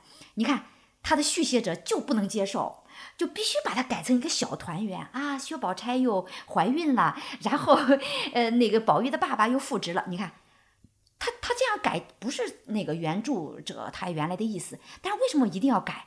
因为中国人这样他才舒服。对，就是我们觉得啊，我才能确立正义一定可以战胜恶，美好的东西一定可以得到保存。所以不接受丑恶和缺憾的存在。嗯，如果这么来说。嗯，我不知道这样一个评价是否合理，但就是这是否意味着我们在审美、在文化上面的那种，就我感觉这是一种比较天真的一种视角。我希望一切都是圆满的，是美好的，对理想化。然后我会不太愿意接受不美好的，或者是美好的表象之下的那些复杂性。对我拒绝看这些，我宁可骗我自己。我宁可编一个故事，我也不要看到这些东西。对我们无论是受众也是呃来呃来说啊，还是咱们会看到整个他的文学创作的一个惯性来说啊，我们像咱们中国也有很多呃，就是说比较理性的，比方像 张爱玲这样的作家啊，他就写的非常扫兴。就我们很多人很讨厌他，就因为这一点，他特别扫兴嘛。你看他什么《倾城之恋》，你觉得啊好浪漫一名字，然后一看这叫《倾城之恋》，啊两个男女互相算计，然后，然后，那那张爱玲会告诉你，你以为恋爱是怎样？恋爱它一定是我们追求爱情的时候，一定是有一个自我的一个考虑在里面的。但是我们认为，但我们就只调动对爱情最美好的想象，爱情全部都是那种忘我的投入。所以呢，张爱玲的作品，他就拒绝接受这一点，他觉得这个是个理想的境界，但在现实当中，我们常常做不到。那么，我们一定要看到现实当中的残酷性。那所以，这个这样的作家我们也有，当然就会发现一个很有好玩的现现象，就这些写残酷真相的作家，往往他都不受欢迎。我们拒绝接受他，觉得不行，你们不让我舒服啊不舒服，对，不舒服。嗯，这这就是咱们民族的一个阅读习惯啊，所以我觉得中国这个民族挺有意思的，就是 挺挺挺天真一民族。呃，所以这种情况下，我倒觉得我们需要读到一些西方的作品。那西方的作品都是扫兴的，他们都是悲剧结尾，他们的人都没有那种十全十美的好人。如果真的出现很完美的人物的时候，他们的评论界就会说这是个低档的文学作品，就他跟我们这种就很有区别。在在像在好莱坞的电影都是那种就是很大众的那种家庭就是爆米花式的电影才是皆大欢喜。对对，好的作品一定是要么是悬而未决，要么是一个悲剧的结尾。剧的结尾。对，他的人一定是什么立体的，就是身上有善有恶，一定是这样的。你看他他写人生写的是很残酷的，所以你像那歌德写浮士德的时候，你把那个浮士德整个故事打开来，你看哇，好扫兴！就这一个人，他一生啊，忽而追求爱情失败，忽而想去走仕途，对社会有所贡献失败，呃，去写文学失败，最后达到自己理想想干的事情，最后也没成功。四个字，一事无成。就你写一个人一事无成，哎，但是你觉得他很消极吗？他说这就是人生的本质啊，人生的本质就是我们很难达成愿望，但是那就是他这个希腊神话的概念嘛，我们推的那个巨石早晚会掉下来的，死亡会带走一切，所以人生是个很荒诞的一个结局，但是不意味着我们活着是没有意义的。那这个意义在哪里呢？所以他就会告诉你说，那浮士德这样的人一生一事无成，但他的价值点在哪里？就是没有任何一次失败曾经把他粉碎过。每次失败以后，他站起来继续探索自我，然后又失败，我再开始一段新的自我的探索。那他就认为这就叫成功。那我们的概念当中说，我们得紧紧的抓住了点什么，那个才叫成功。你得有所成。你得有所成。他就认为说，不必有所成，只要你能够在每一个落败的地方，你站得起来，你的自我没粉碎，也没有扭曲，你的人生没崩塌，就已经很成功了。这个会不会也是因为这样的原因？所以其实像我我感觉在东西方对于失败这件事情的那种态度是很不同的。很不同我们对于失败是有很强的羞耻，而且是一种永久性的、全面的一种完全的一种一种溃败。对。就好像是你一旦失败之后，你这一辈子就不要想再翻身的那种感觉。对我们对待挫败是非常，呃，我觉得很恐惧，就是在因为我们是个成功教育、卓越教育，对，你你一定要成功，你一定要卓越，只有成功了、卓越，你把这件事情做出了一个辉煌的、耀眼的一个东西啊，我们才觉得啊，我成功了。而你所有的失败都是毫无价值的。那他这个这个我们这个点，它其实就是。呃，我我我就我也用了很多文学作品来帮助学生走出这个困局。他这个就，我说你会变得很脆弱，因为其实，在人生的真相当中，我们这一生当中，客观而言，是你成功的几率更大，还是失败的几率更大？我们经历的成功多，还是经历的失败多？一般情况下都是经历的失败多。没错所。以对人生来说，你最重要的能力不是对待成功的能力，而是如何面对失败的能力。是嗯成功跟失败，失败的发生的概率更大，所以你应该更善于面对失败，而不是更善于去创造成功。哎，对，而且 还有一点，我们要 学会如何理解失败的意义。就失败它带给我们的是什么？所以你看，那个刚才我们讲的歌德的《浮士德》，他就说，失败就是价值，每次失败都是我们的价值。为什么呀？他每次失败都是我们一次成长的契机。你失败了，你没打倒，说明什么呀？你又强壮了一些，你又怎么变得又成熟了一些？那如果你是被打败了啊，那你说明你的价值没有了。没错，只要你能够跨过这个坎儿，哦，你又长大了一些，你又强壮了一些。所以你看他的这个概念，呃，从《浮士德》里面也好，还有像我们比较通俗的一个作品，就是海明威的一个《老人与海》，也是讲这个。嗯，没错，你看他那个结尾这种故事，那海明威的《老人与海》那个故事，我说你要拿到中国人来读，特别扫兴。他扫兴。你说这个老人他最后是成功是失败？他失败了。但是你看那个海明威说他成功了，所以他晚上的时候他做梦梦见自己变成了狮子，为什么？他的精神壮大了。本来他怀疑自己，人家都说我老了，我不能打鱼了。你看他很痛苦啊，自我怀疑，觉得我自己不行了。但他经过这一场这个打鱼，他虽然看上去最后的时候他的鱼都被鲨鱼吃掉了，他好像失败了，但他曾经打过那么大的一条马林鱼，他又曾经战败了那么多的鲨鱼，在这个过程当中，他其实已经已经什么胜利了，他已经成功了，你看他是这样来看待失败的。你的失败证明了你的价值，证明了你的成功。那这个教育，我觉得太强大了。是杀不死我的，使我更强大。对对对，那那每次失败都不过是我的成长的契机。如果我们能够有这种态度，我觉得在这个才叫真正的正能量。为什么我我们的文化当中是这样的呢？就是因为我之前真的都没有往这个方向去想，但是你这么一想哈，真的是啊，我们的我们的文化当中的这种我们的这种这种，就是我们在心态上、在观念上的这种假设，嗯，就真的是一种很理想化的、很纯粹的，只看成功不看失败，是一种非常浪漫化的画面。而且包括我们即使即便谈成功，我们谈的都是都不是小成功，就成功必然得是我要我当了君王，我一统天下，就是那种非常宏大的那种非常。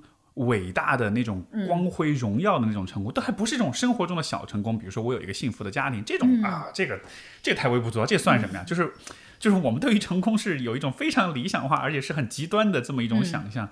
你觉得为什么是这样的呢？所以石老师你问了一个特别好的问题啊，一个切中命脉的问题。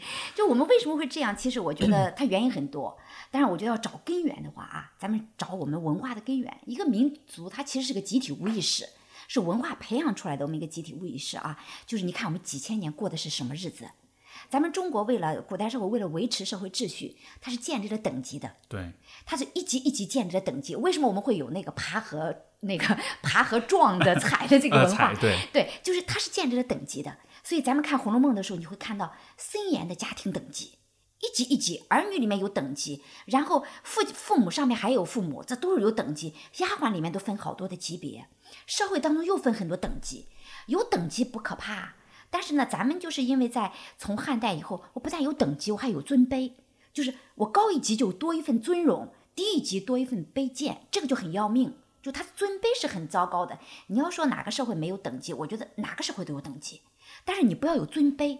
这种尊卑概念就变成说，你比如说他是一个科长，我是个科员，那么他就更应该得到更多的尊敬，这个就是尊卑概念。对，他不是等级起作用，这个东西就很很糟糕，是真正的封建思想。所以说，哦，如果他是一个官职更高的人，我在他面前，我就会很恐惧，那我就觉得我不成功。所以我经常举例子说，你看我们的心态就会集体的会不幸福。为什么不幸福啊？那个等级。等级的尊卑在控制我们的时候，你就会觉得，那我们什么时候才会觉得自己成功呢？才会觉得自己幸福呢？我是科长，科长上面有局长，局长上面有厅长，厅长上面有部长，我才说，那只有我们的国家主席是最幸福的。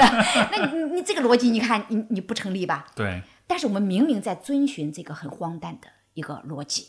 就是这其实就是几千年对你的一个思维的控制，嗯，就尊卑的概念。就是当你强调尊卑的时候，而且好像人还会把这个问题甩锅给等级，就认为是等级的问题，不是等级的问题，其实不是等级，是尊卑的问题，对，尊卑概念的问题。就是你可以有等级的差异，而且其实等级的差异是有必要的，在一个组织当中，它是一种有效的管理方式。但是，但是如果当人们的这种相互之间的尊重因会因为等级而失去的时候，对。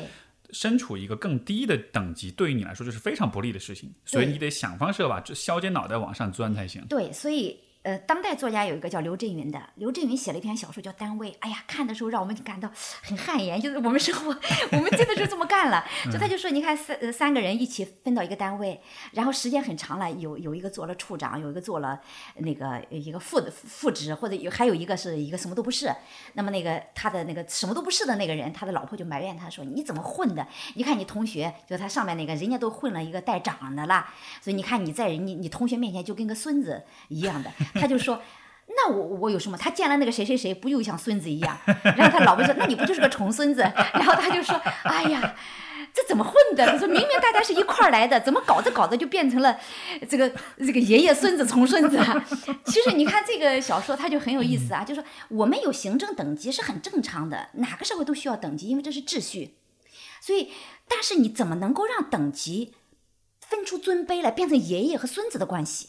甚至他们就什么叫尊卑，就变成这个概念。比如说，我们有不同的等级是正常的，但是他们这个单位一开始就分离，那么官职高的人就分到了非常好的梨，官职低的人他们同样是一筐梨，里面都是烂梨。其实这个就认为说，官职高的人他们更应该得到尊贵，你官职低的人，你没有官职的人，你就是卑贱的。这个就是几千年的封建思想。嗯，其实我们说破封建，我们到现在这个东西没破掉。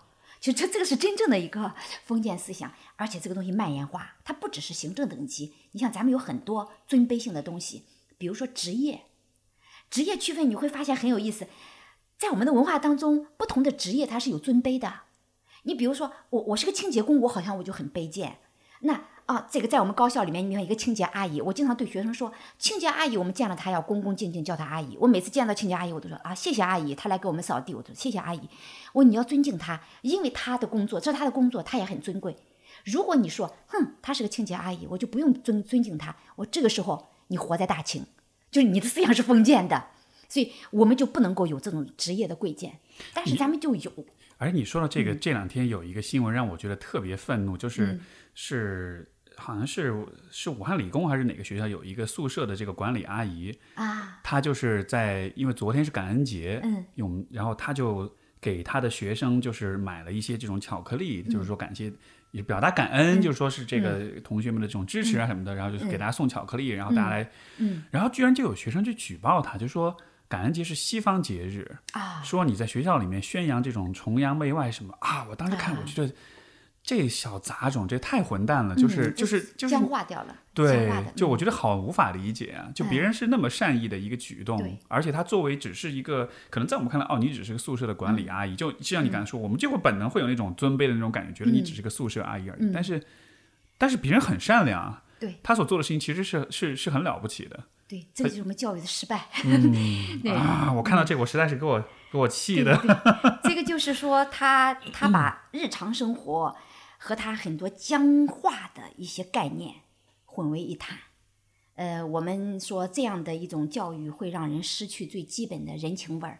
没错，嗯，他失去了一个最基本的一个人性的一个角度，人情的角度他都没有。对，就是这个人情味儿，我觉得这个在这种尊卑社会当中，其实是非常容易失去的哈。而且另一方面，我们刚才讲的对于成功的这种理想化，当我们都生活在一种缺乏人情味儿，同时又尊卑感很强的一个社会里面的时候，大家不开心，但是你不开心的情况下，你又得继续给自己保持一种不断往上爬、不断向下踩的动力，那怎么办呢？那你就给自己构建出一个很理想的成功，一个很美好的想象的画面。然后好像这样子才能画足够大的饼，这样子你才有足够的动力，就继续去不断的踩别人，不断的往上爬，这样的。对，因为这个是游戏规则，所以我就觉得这个时候很多人就是这样，我们会被卷进去。嗯，呃，但是呃，所以就会出现这个问题。嗯、比如说有有，但并不是所有人都做这个选择。有些人能够看到这一点以后，我就不愿意加入这个游戏规则。但是有些人为了生存，他不得不加入了这个行列。加入这个行列以后，呃，但是我觉得加入这个行列以后，也要看每个人的修养，每个人的一些理性的认知。比如说，有些人他到了很高的位置，他可以还可以做的很有人情味儿。但是有的人你会发现说，他可能他的等级还不是很高，但他已经变得很尊贵，就有些很傲慢。我觉得这个也不是说完全按照我觉得个人的一个呃自己的一个反思能力，还有自己对这个问题的一个认知的能力，还是很重要。而且这个问题，你会不会觉得嗯一个更让人困扰的事儿是，当你很玩儿这个尊卑的这套游戏的时候，其嗯实有的时候确实又管用，就就至少在有些情况下看上去，对，你确实会好像比别人得到更多一些。就像你，比如说有一个说法，就是有一个人，就是说一个人特别、特别特别能来事儿，嗯，这个其实就是一个典型的一种状况的。你特别能来事儿，你特别会作别人，你特别会让别人觉得你很很腕儿，你很有范儿，你很有范儿，你很有分量。对别人真的就会更多的关注你，更多的去照顾你。如果你所以所以包括另外一个说法，就是也这个就就是这个会哭的孩子也有奶吃嘛，就是、嗯好像也是这样子的，就好像是你真的得玩这套游戏，你才能得到更多的一些东西。对这个怎么说呢？我觉得这个是不可避免的吧，呃，而且还是挺普遍的，所以我们才能够理解当年的时候，北岛他写过两句诗嘛。我今天我我我觉得想到那首诗，我们觉得还是这是个事实，就卑鄙是卑鄙者的通行证，高尚是高尚者的墓志铭。你高尚很多时候就意味着说啊，我不参加你们这个游戏规则，我没办法做做那些跌破我底线的事情，可能在这种游戏规则当中你就被边缘化了。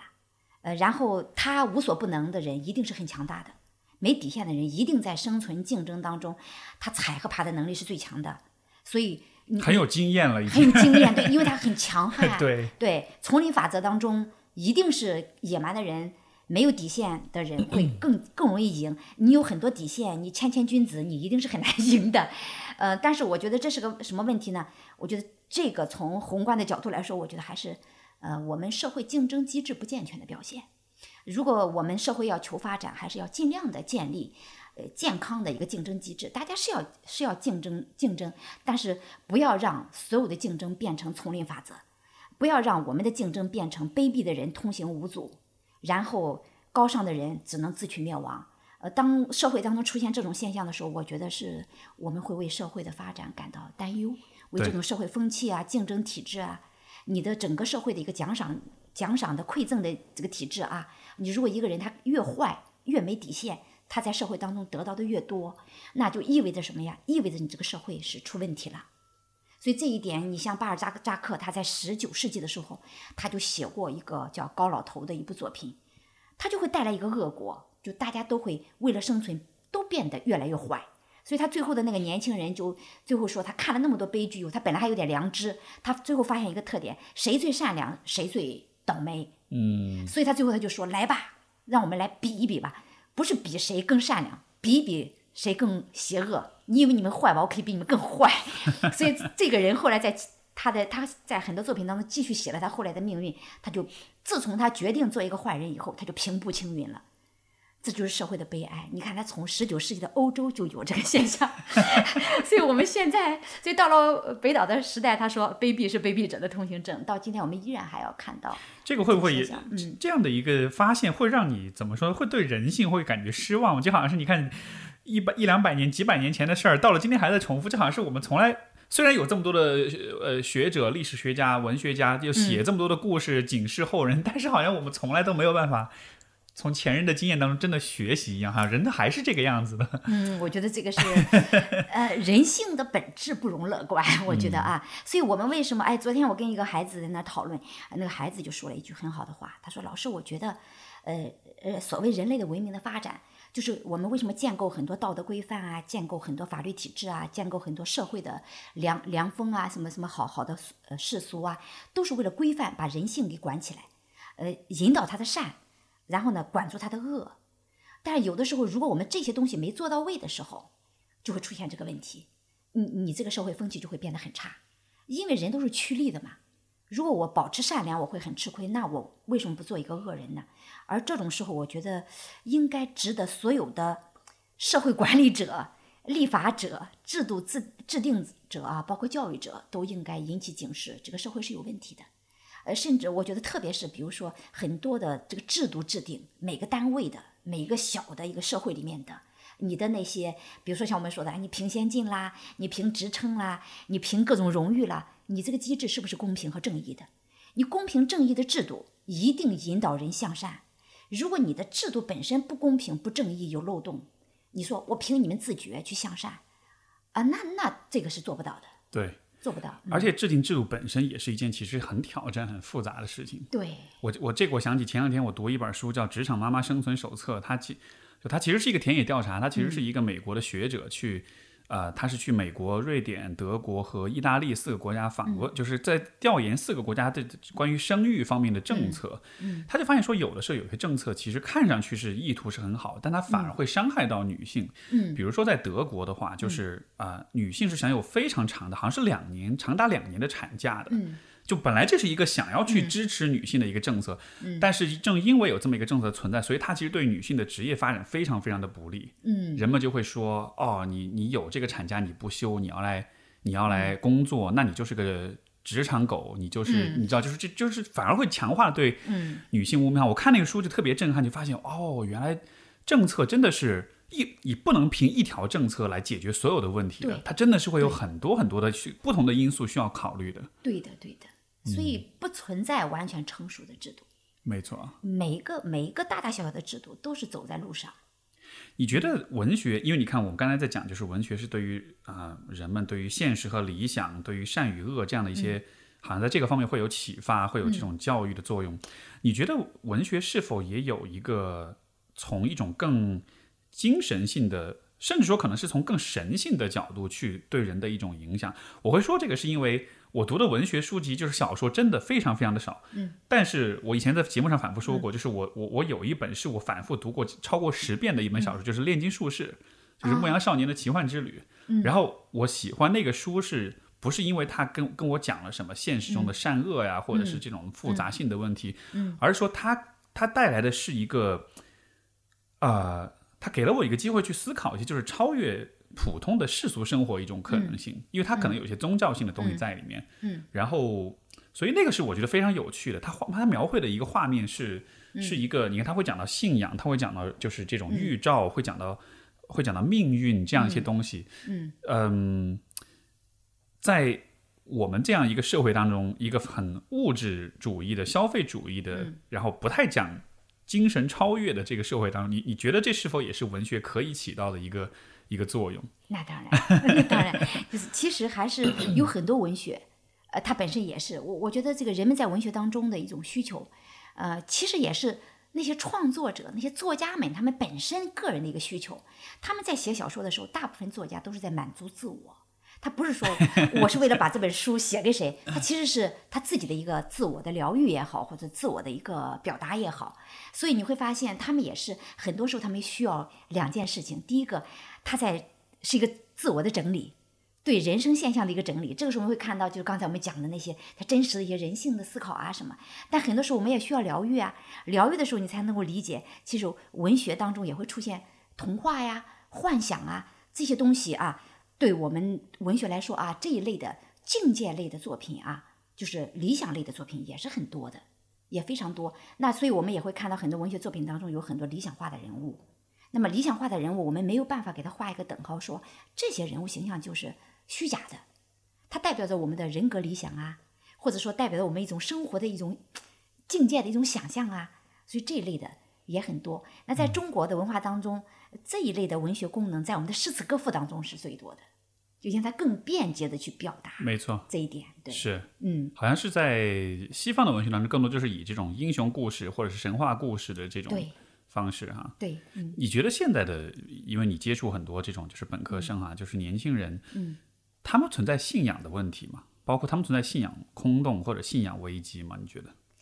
哦，他们我觉得这个问题应该是有的。嗯应该是，但是我们学校比较特殊，嗯因为我们是一个，我们学校是个政法大学，可能他还来不及那个 怎样，然后他们就会一入学以后，我们会有比较大的内容的一些大面积的一些政治的，比如说我们的入、啊入入党教育就会 开始了，所以他们就是你不需要去担心这些问题。啊，对对对对对对对对，呃，现在可能对大学教育也有一定的规范，是哎，是，呃，像宗教信仰这些东西，应该在大学里面，就是说，我们不能说它没有宗教信仰的自由，但是呢，就是不鼓励吧。嗯，呃，这个可能也是特定时代我们的一种特色。嗯。其实我说到不一定是宗教信仰，而是就是我讲这个信仰更多是，因为我我会问这个是因为你看现在其实比如说呃像我们的听众也好，或者是比如说我身边的朋友、来访者很多的，嗯。呃就是身边的人，就是当我们在呃考虑有关人的一些问题的时候，当我们在物质层面、在现实层面嗯。达到一个相对比较平衡、比较安稳的状况之后，其实人是会去思考一些更上层的一些东西的。嗯。关于意义也好，关于人生的追求，关于理想，就是这样一些更终极的问题。但是这些问题是我们是不太能有机会有一些平台、有一些空间去讨论的。当你放眼望去，比如说这个书店的畅销书榜上面，其实都是可能比较工具类的，类的对这种实操性的这种书，对。极少有人去聊人生的意义是什么。对，对，这个挺令人担忧的。嗯呃，我我觉得，呃，我明白这个问题了，嗯 呃，我明白这个问题啊，就是刚才的时候，你看那个就是大学生，大学生，我觉得他们这个年轻人，现在的年轻人这个群体，他们其实是对那种一个信仰啊，就是一个精神上的要求是最高的，他们希望过有一种能够满足自己的精神需求的东西，但是呢，呃，他们又往往在他们实际操作的时候，你就会发现他们很难顾及。就是他他处在一种摇摆当中。我觉得我不应该过这样的日子，每天追求高分数，每天想着四年以后我怎么就业，但是他必须这样去做。我觉得很痛苦的就是这一点。而且本来这个，我觉得这个学生十八九、二十多，其实这个时候是最理想主义、最浪漫的时候。对，但是因为他他的他对于社会的理解，他的阅历也很少，对这个时候反而是一个可以尽情去想象和期待的一个时候。对，但是我觉得他们这一代怎么怎么讲啊？呃，我有时候想到我那一代，我们那一代人就是正好是在八十年代、九十年代初上读大学，哦，那一代人我觉得是蛮幸福。哦，我不太，我不太指责我的学生说你们太功利了，就是呃，有的时候我们会批评他们，你们想问题不要太功利。呃，说我学什么有用，说学什么没用，对我将来的职业发展有用没？我们会极力的纠正他这一点。但是我对他们出现的功利的表现，现在年轻人的功利的表现，我表示理解，因为他们的压力太大了。呃，就业的压力非常大，包括像我们学校那些负责就业的老师都压力很大。他们将来如果他在一个城市选择去生活，呃，房价太高，生活成本太高。嗯，你要求他们每天在那儿去阅读经典名著啊，去想我的精神需求是什么？我觉得，当一个人他的物质生存条件还没有得到基本满足的时候，要求他们去说啊，我去追求精神要求，我觉得这个是很残酷的。是，哎，你像我们当初，呃，有的时候我们会想啊，我们很骄傲，我们那代人是中国文学的黄金时期。一进大学啊，到处是诗社，物理系、数学系这帮理科生，他们竟然也成立诗社，然后大家都读诗、读小说。那个时候是因为你回头要想这个问题，那一代人没有就业压力，我们是国家分配的，而且那个时候大学生比例很小，就本科生就很金贵，然后呢，你读了研究生更加金贵，就不太愁就业的问题。然后你住房是单位分房，就是你只排队的问题啊，就是我们赶上了。嗯，比较公共福利比较好的时候，你会发现，当人的这种物质生存的东西啊，他他考虑这些东西不用太多的时候，他会自然而然的就去读诗啦。大家在一起，那个时候大学里面就会弹着吉他，在草地上，然后呃弄一个手电筒打开来啊，然后在那唱歌。哦，现在的孩子急着去参加各种各样的活动，而这个活动一定有一个考虑，呃，我参加这个活动对我四年后我的就业也好，升学也好，是不是有好处？就他们会想很多这个。我觉得很自然，因为社会环境不同了，他们的生存环境和我们不一样了。你会担心就文学的角色或者它的价值和意义是是会逐渐的会衰落吗？在这样一种环境之下，已经衰落了。对对对，已经衰落。文文学它在社会当中的，呃，怎么说呢？就是你会它的影响面也好，对，主要是它的阅读群体，呃，已经大幅度的缩缩小了。嗯，为什么缩小了？第一个当然是我们。呃，各种各样的其他的渠道的得到信息的东西更多啦，影像啊、电影啊、电视啊、网络这些东西，它可以比那个文字类的东西更直接，这是一种。呃，还有一个，我觉得还是生生活压力比较大。呃，你特别是经典名著，经典名著它读的时候是需要动脑子的，它很多时候并不是。说说那个很很很享受啊，对，下了班放松一下，对，放松一下。你读经典，我我自己也说，我对学生说，其实我也做不到。我我上了八节课，我很累的时候，我我拿起一本这个呃哲学著作来，我在那看，我说这个是我做不到。我我一般会怎么干？我说我也去看韩剧，因为你就像傻子一样坐在那看，然后跟着傻乐，然后很很放松。所以我说他在高度的高强度的生活压力之下，他就干嘛？他不可能读名著啊，他要放松，那就会出现在地铁上大家都刷手机，看看抖音啊什么的。我觉得这是一个重要的原因吧，就是我们的生活这个阶段出现了那种碎片化、表层化的一个生活。所以在这样的一个生活的呃情景之下，文学是面临很大的挑战，就是没有人去读。很寂寞，所以，呃，几年以前莫言没有得 诺奖的时候，他到上海来签签名售书，那还需要郭敬明给他站台。啊天哪！呃，所以当时据说莫言还是受了很大的刺激，就是你，有的时候你看他得了诺奖了啊，大家知道他的名头了，但是很多在八十年代被广泛、九十年代被广泛阅读的作家，呃，在我们今天，他们好多就。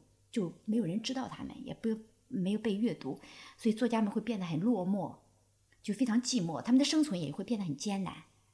所以这是跟整个我们时代的信息接受方式啊、娱乐方式都是有关系的。没错，嗯，你前面有一个有一个点蛮触动我的，我我我觉得想问问看你，因为你刚才说就是这种呃作家呃文学家，他们其实人群当中最敏感那波人。对对，刚才我们又讲到这一波人又是落寞的，又是对。嗯，也就意味着你是最敏感的一波人，你其实也是最容易受到外界的影响、时代的冲击。对，你的你你感受到的所有的失落、所有的痛苦、所有的寂寞，可能都是比别人更鲜活、更生动的。对，那这样这么来说还挺惨的。挺惨的，所以我觉得这个也是时代的悲哀。嗯所以说我们想，呃，如果我我希望，嗯当然我可以理解这个时代的状况，因为我们还处于一个经济发展的一个时期嘛。欧美也经历过这个阶段，他们大约在二十世纪初也是这个状态，必然带来精神的沙漠。但是我觉得我们还是有有一个明确的意识，就什么概念？如果我们不懂得尊敬我们的作家和诗人，意味着什么呢？我们不懂不懂得尊敬自己的精神需求。嗯我们漠视我们的精神需求，因为作家和诗人他们这个群体就是我们的代言人，他们是最敏感，而且最是最善于说出我们内心的感受和体验的那个群体。当这个群体被忽视了，不被重视了，我觉得非常悲哀。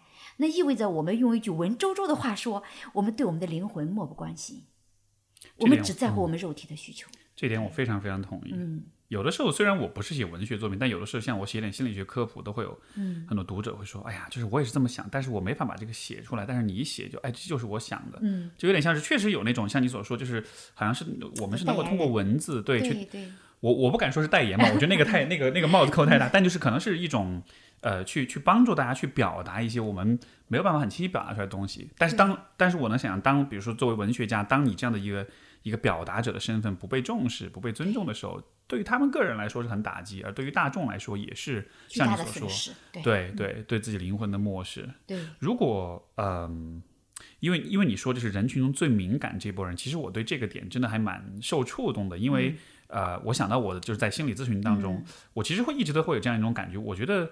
来做咨询的很多人，他们其实也是属于这种类型的人。嗯，他的敏感不一定是对文学、对文字的敏感，但是我觉得更多的是可能是对所有事情的敏感吧。对，就是更敏感。对，没错。所以说他们其实更容易受影响，所以他们的困扰更大。嗯，呃，而当然这个好的一面就是我非常享受和这种很敏感的一起工作的过程，因为他们也能很快的体察和发现到一些很细腻的东西。所以这其实就是这种敏感，一方面是一个负担，是一种痛苦，但另一方面也是一种优势。它完全是取决于你怎么去用它。那有的时候是一种才华。是嗯可以这么说，可以这么说所以说，在这个呃，在这个心理咨询里面，会有一种一种假说，就是就是叫叫做兰花蒲公英理论。嗯就是有些人是兰花型的人，有些人蒲公英型的人。蒲公英型的人是韧性比较强，到飘到哪里都能生存。兰花就是你很金贵，嗯你照顾的好，它就开的特别好；你照顾的不好，它就长得特别烂。所以，所以那种敏感型的人，可能就是所谓兰花型的人吧。那嗯，因为你刚才也在说人群中最敏感的一波人，然后我觉得可能很多时候发生的事情就是有一些敏感的人，他因为经历了很多的痛苦、很多的打击、挫折，嗯，他可能会选择不再敏感，或者他会选择让自己变得钝一点，嗯，而这样子似乎也是更有利于生活、有利于生存的，会不那么痛苦。对，但是也有一些人，像比如说你刚才讲到，比如说所有的这些作家，他们其实是保持了这种敏感，对即使这意味着嗯这一生会很痛苦。对，如果对于你来说，你有这个选择的话，嗯，你你会怎样去选择？你希望自己保持敏感但痛苦，还是 迟钝但愉快？我 我觉得这个是人不同的一个选择吧。我觉得在不同的情景，有的时候我会选择麻木，但是但是我希望我自己保持敏感。嗯，虽然我保持敏感，有的时候我觉得，呃，你的敏感度，你比如说我们感到痛苦，很多时候你要怎么来理解痛苦？比如诗人、作家都痛苦，他们的痛感的那个点，他是跟常人是不一样的。那这是才华，他保持着这个东西，我觉得也是一种幸福。如果知道感觉到这种痛感，它其实是一种，呃，你的你的才华的一种表现，你跟别人不一样的一种点的时候，就像您刚才说的，你你把它应用好了，它就是个才华。所以我有些学生，你会非常发现他就是比较容易忧郁的那些孩子，其实你跟他谈文学，你就会发现他们对文学一点就通，一点就通。所以我说，容易忧郁的那群人，其实是非常容易成为诗人、画家、艺术家的那群人。没错，但是有的时候，我们为了生存的需求，比如他做了一个一个非常实际性的工作的时候，他就会觉得，哦，这个对我的生存会造成伤害。嗯，那于是我就会 把这个东西舍弃掉。那那我我就我我就会把它把我自己裹起来，包一个硬壳。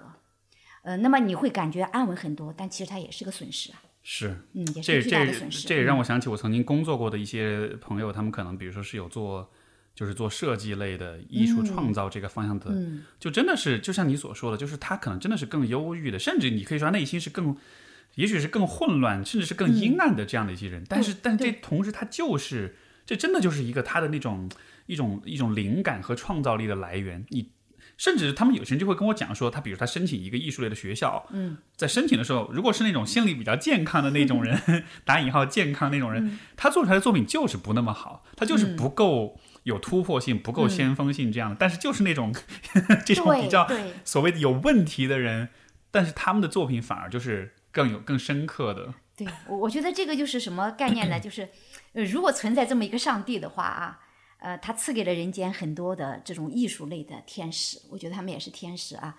那他们来到人间，这些人给了他们才华，同时一定会给他们相应的痛苦和代价。是，那每个人身上的东西都是公平的。那比如说我，我虽然没有，我不是上帝发给人间的那些有才华的、有什么的人，但是上帝会给我一份平淡的幸福。我麻木一点，他可能过得更安适一点。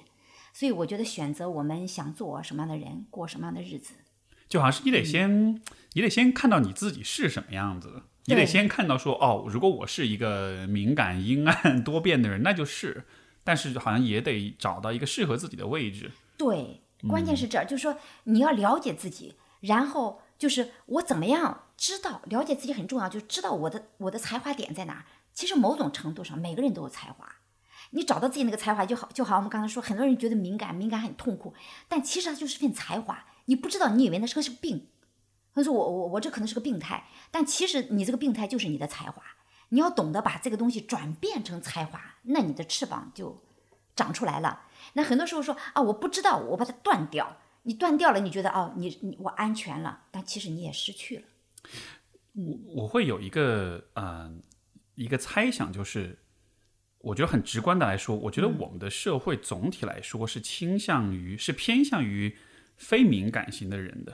我们的工作，大多数主流的工作或者生活方式是更、是更多的是为那种非敏感的人存在，或者是是更多是为他们而服务的。这种比较敏感的人所能够从事的事情，艺术类的、创造性的，嗯。包括文学、啊、音乐，嗯，就是这样一些工作，这样一些位置，嗯，我觉得总体来说是，就好像整个社会是有一种偏向性的，这一部分的工作，嗯，对对，就有价值，挺好，但是它并、并不是真的那么的被看重跟重视。我们更多的希望人们是是螺丝钉，对，是是勤恳的、勤劳的、安静的、顺从的工人。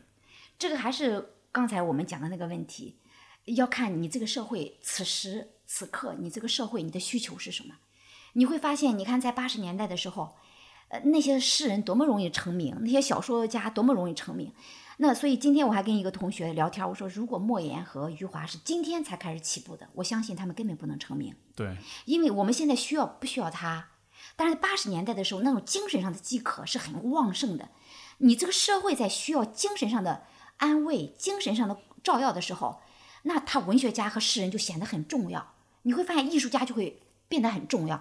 当我们现在觉得我最重要的需求不是说我的精神上的问题，而是说我如何挣到更多的钱，我怎么样买更多的名牌的东西，我得到更多的物质满受满足的时候，那这个群体就不迎合人们的需求啊，没错。所以他们就显得不重要了。所以这也是心理疾病的一种时代性的体现。对，就好像是这个时代，人们总会觉得啊，我有抑郁症是因为我自己，嗯，呃，不够强大，是我自己这个调节能力不够好，或者是怎么样的。嗯。但实际上，在一个时代来说，当一个时，当我们的时代是偏向于有更多的人可以去做，呃。工程做 IT 做做商贸，但是有更少的人、有更少的位置，或者是更少的空间留给艺术家、留给诗人、留给作家的时候，嗯，那人群当中那些偏敏感性的人，他注定就是会承受可能比其他的人更大的那种痛苦的。对，更大的痛苦，所以他也很难坚持下去，就是坚持会变得很艰难。没错就会，非常非常艰难。所以我觉得，如果是呃到今天这个时代，还有些有这种天赋的人们，他还在坚持的做这些艺术类的东西啊，我觉得他们都是勇士，真的都是勇士，是，嗯，而且真的只是挺挺生不逢时的哈。如果你生生不逢时。对，如果你是生活在假设比如说文艺复兴时代的意大利的话，啊哇，那是多么幸福！所以很很多时候，对他们说，呃，像学生说，哎呀，老师，为什么我们这个时代缺乏大家？我说，没有任何一个时代缺乏大家，但是只有那个没有办法产生大家的那个水风呃那个风和和土壤，因为我们现在需求的东西，你没给他这个东西，那个苗子它是长不出来的。我觉得在我们的人群当中有很多很多本来可以成为大家的人，但他没办法成长，因为。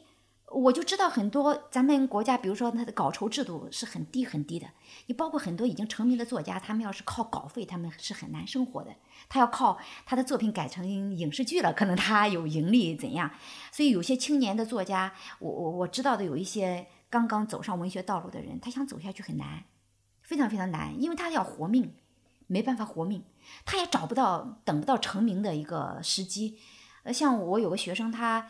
就学的是创作，呃，所以他他就走这条道路。就是我其实我一直鼓励他，但是我心里一直暗暗的担忧，我不知道他是不是能够实现他的理想。嗯，所以很多很多有这种才华的人会，呃，给自己找一个平衡点，就是在这种精神和对呃物质的之间啊，世俗的生活的需求之间找个平衡点。于是他们会找一个又能求生，还能给自己保留一些自由空间的。我觉得这也是他没办法全身心的投入去做这件事情，这个就是我们一些外在条件。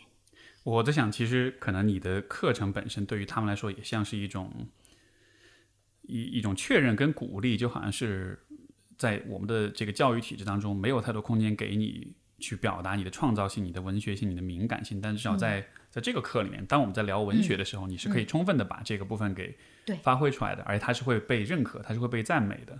对。我觉得学生很容易抓住这个点，年轻人，我觉得其实我不认为我们的年轻人没有精神需求，就是他们的精神需求很强烈，而且现在一代代年轻人，他们对自由啊，对这个精神的要求是不断在增长的。对，呃，但是有的时候他就说那个外在的压力，呃，让他不得不去考虑那样一个问题，呃，所以文学课会给他们一片非常特殊的一个空间，对，像是一个净土一样，一个净土，对他们会在这个课上。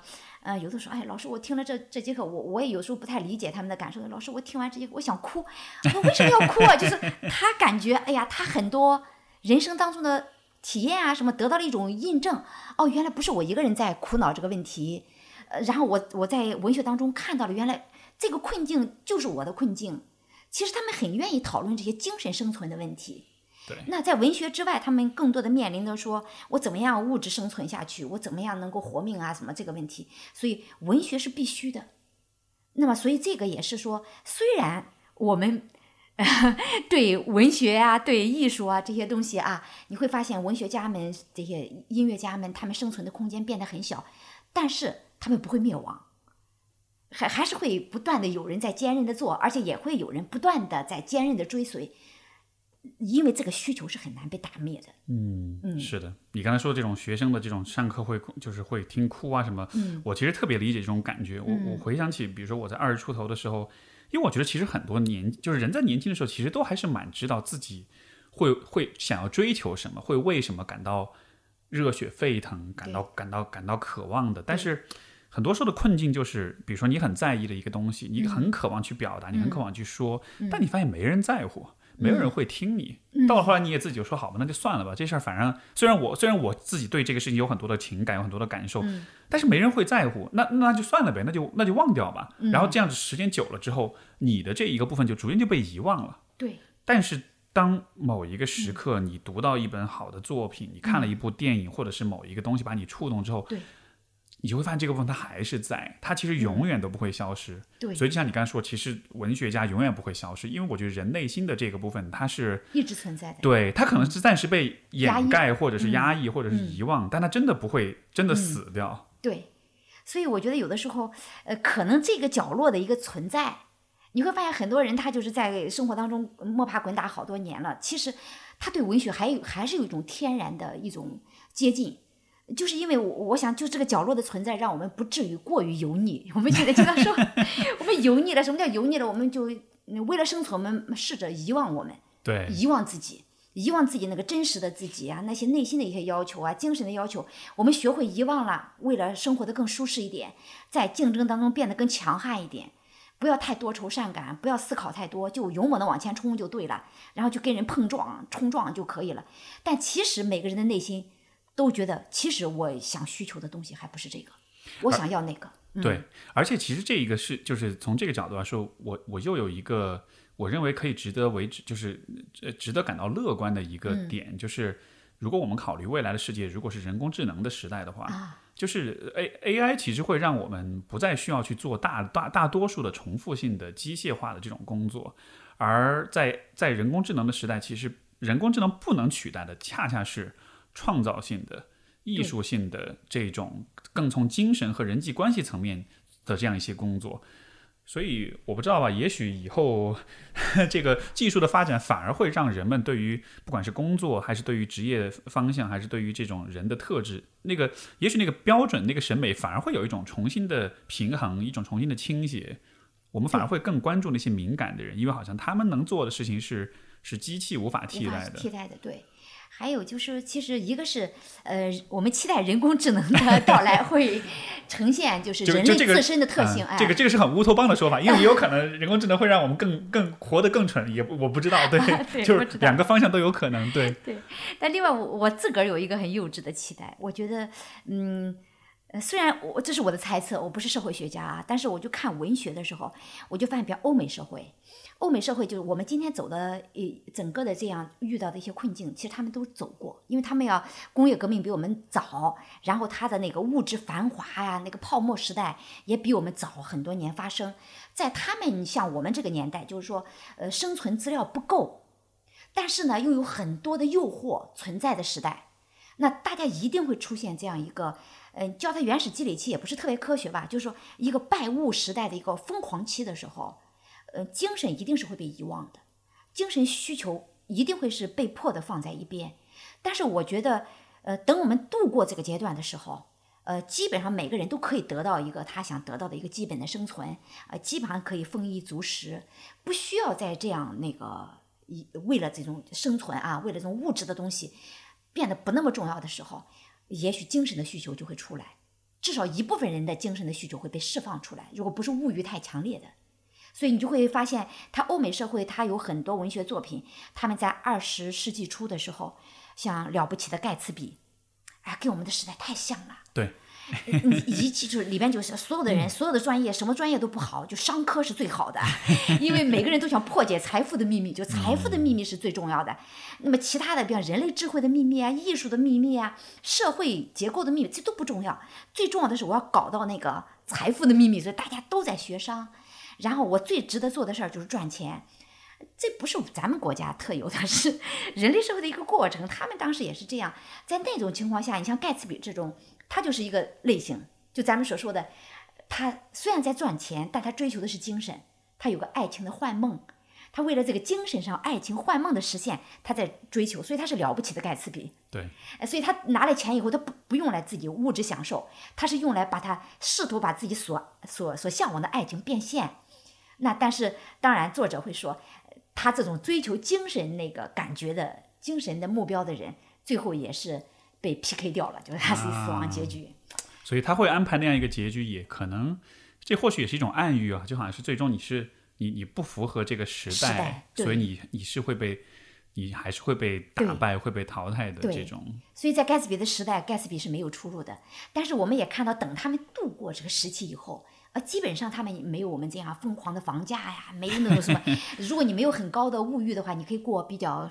呃，舒服的小康生活，特别在很多欧美的一些比较小的国家，你就会发现，哎，阅读这个行为反而出现了，哎，他们会大面积的，就是阅读名著啊，什么这个比例就就提升了，大家读书的比例就会，不能说他们人人读书，就是比例这个呃比例变会增加，呃，阅读会变成一个，哎，又出现了一个复古性的一个行为，哎，那这个就是我觉得你物质生存达到一定程度以后，人的天性就是这样，精神需求从来不会消亡，只会被。暂时的给搁在搁在一边了，等我不那么受压迫的要得到物质的时候，那个东西会复活啊！我想起来了，我我还是需要灵魂的，我 还是需要精神的。嗯，是，包括现在我们在做播客，我觉得这个媒介也跟书籍类似，它也是一个大家给大家一个提供一个精神生活的空间吧。所以有越来越多朋友在听播客，我想这或许也 是好事情，说明大家这个重点开始转移了。对对。呃，所以其实你看，你做二十多年这种文学的教育，嗯，然后。我我我觉得就是这是一个我我相信这也是一个很不容易的过程，肯定也有很多挑战。但与此同时，我能很真切的感受到说，一个是你对于学生的这种关怀跟在乎，另一方面是你自己真的，我能感觉到你自己发自内心对于文学的这样一种热爱哈。嗯，你你的动力来源是什么？你你是怎么坚持扛着？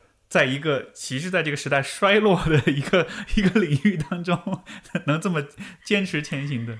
我觉得可能我就是属于那种，呃，第一对自己比较了解，嗯。就是呃，我看到别人得到很多东西的时候，但是我觉得那条道路并不是适合我，就是我我觉得我能够找到的一个呃适合能够找到自己存在的一个价值的一个方式，所以我我觉得做老师是比较适中的，比较适合我的一个方式，因为呃，我我我觉得跟学生的关系，我比较容易能够跟学生建立一个沟通的一个关系，而且我也能够在跟他们的沟通当中得到一份价值。那这份工作，呃，我觉得就是我理解的概念啊。呃，其实大学老师收入很低，所以我们老师经常说，如果靠工资的诱惑，可能我们全跑光了。就是那为什么做？其实哎，其实就是这份工作，你会发现，就是我们说的，我们不只是需要一些物质的一些满足，其实很多时候你还是需要一些精神的一些愉悦、精神的满足。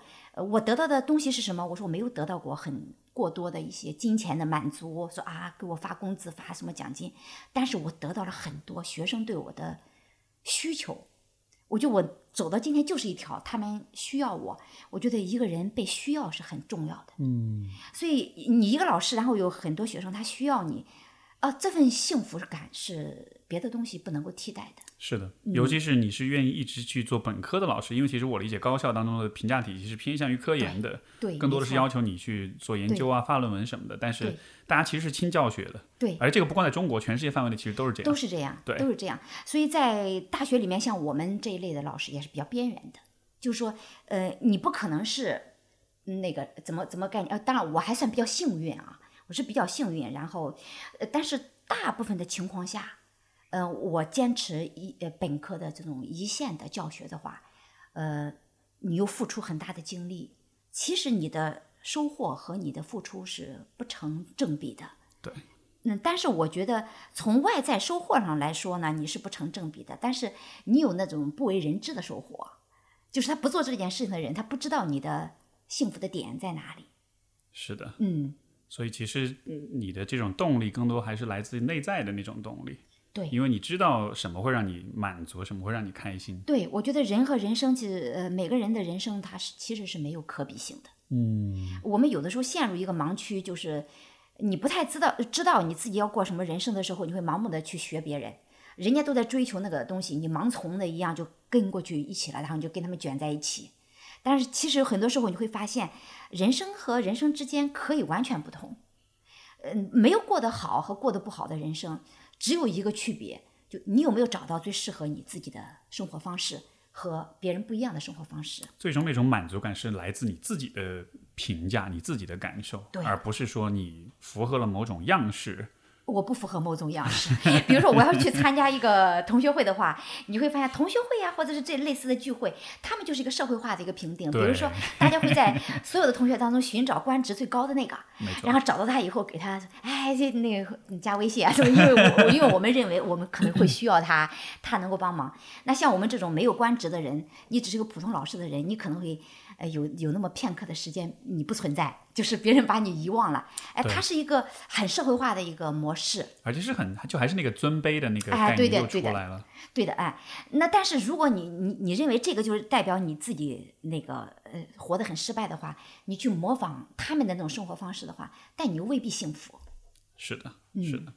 所以也是因为这样的原因，我我也才觉得，因为我是特别讨厌那种尊卑的这种概念。嗯我反倒是觉得，当你告诉我你的动力、你的想法、你的追求，我反倒觉得你才是最值得尊重的。如果真的要有啊尊卑的话，谢谢谢谢应该把你放在比较高的位置才对。谢谢谢。对，所以所以，因为我我其实很我我其实就当你告诉我你主要是做本科教育，其实我一下就能 get 这个点，因为像你所说，大学老师的待遇其实并没有那么的好，对然后在在本科教育又是一个其实非常，因为我我父亲现在也在这个学校里面做客座教授，也是带本科生，嗯，所以其实就你能知道这个这个这个领这个方面是它能带来很大的社会价值跟教育价值，但是它在待遇上，在生活境况上，其实真的是就不是那么的理想，所以我才会想问你说你的动力，因为我就觉得 哇，因为你在坚持的事情真的很不容一群易，很多老师这样做，但是的确这么做的老师选择我我做本科教育，而且愿意投入很多的老师，基本上他一定是在呃竞争当中是处于弱势的，就是在他的本群体竞争当中是处于弱势的。嗯。嗯，但是你可以收获不一样的幸福，就这个概念。是，所以我也会希望，或许我的播客这样一个平台，也能给像你这样的老师更多的一种声音跟表达。因为我其实觉得今天我们讨论的很多话题是是非常非常有价值的。嗯，呃，许多的人，许多的听众，就是他可能不是你的学生，但是其实许多人的境况跟思考，我觉得是会受到你的这种鼓舞跟启发的，所以非常非常的棒。呃，节目最后想问你，如果要给大家列一个很短的书单吧，就三本书吧。嗯，呃，我们说解决这种有关人的一些比较宏大的一些比较根本、比较底层的一些问题，你会推荐大大家读三本书？你会做什么样的推荐？啊，要读三本书的话，哦，这是我本来想问一本，但是我觉得太少，三本那能试着，啊，这是突如其来的问题。或者比如说以前你上课每年是不是也会开书单这样的？那那那最最常出现或者大家反应最热烈的书可能是什么？就是能呃，比如说莎士比亚的悲剧，莎士比亚的四大悲剧，我觉得同学们反响非常热烈，就是会你会发现他的这个古老的悲剧里面很很纯粹的在讨论人，讨论人性，讨论命运。呃所以呢，读那个莎士比亚的悲剧，我觉得是对人关照自我的一个非常好的一个一个途径。所以这个莎士比亚的悲剧，我是推荐大家四大悲剧一定要去看，好要去读。哎，当他们在读的时候，你认为就是因为你现在不是说有一个门的问题，有个切入点的问题，嗯对所以这个这个切入点应该是放在我觉得去把握这个他的悲剧当中的一个概念，就是命运是什么？命运是什么东西？他有一个基本的，你会发现他的故事，他是说，呃，我们的行为，行为背后都有秘密，就是命运逻辑。每个命运它不是既定的，它看似都讲的好像都带有宿命的色彩，但是它这个宿命的色彩背后其实是由你一系一系列的行为的选择构成的。明白。哎，人生是有一系列的你的选择构成的，所以你能不能做出就是合适的那个选择，是决定你命运的一个关键点。所以应该去看这些人物在每一个节点上是怎么做选择。对，就像我们刚才说的，他就会给你讲奥赛罗，他那一刻他不是没选择，他可以选择信，可以选择不信，可以选择杀，也可以选择明天杀，但他问题在于他做了这样的选择，他的命运就变了。没错，是。嗯，所以莎士比亚四大悲剧还有吗？对对，呃，莎士比亚四大悲剧啊，然后比如说还有像这个，我觉得大家要如果了解中国的文化的话啊，呃，我觉得比如说像沈从文，是我个人比较喜欢的一个作家，他的《编程》这个小说可以去读一下，因为《编程》就是那种很疗愈的 那个 作品啊，就是看上去像一个世外桃源一样。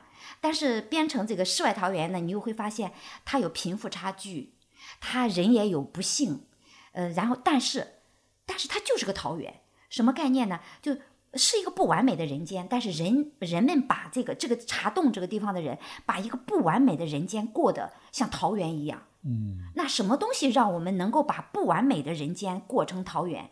他就讲了咱们传统文化当中的一些力量，那呃，儒家的一些入世的精神，通过那个爷爷来表现入世的精神。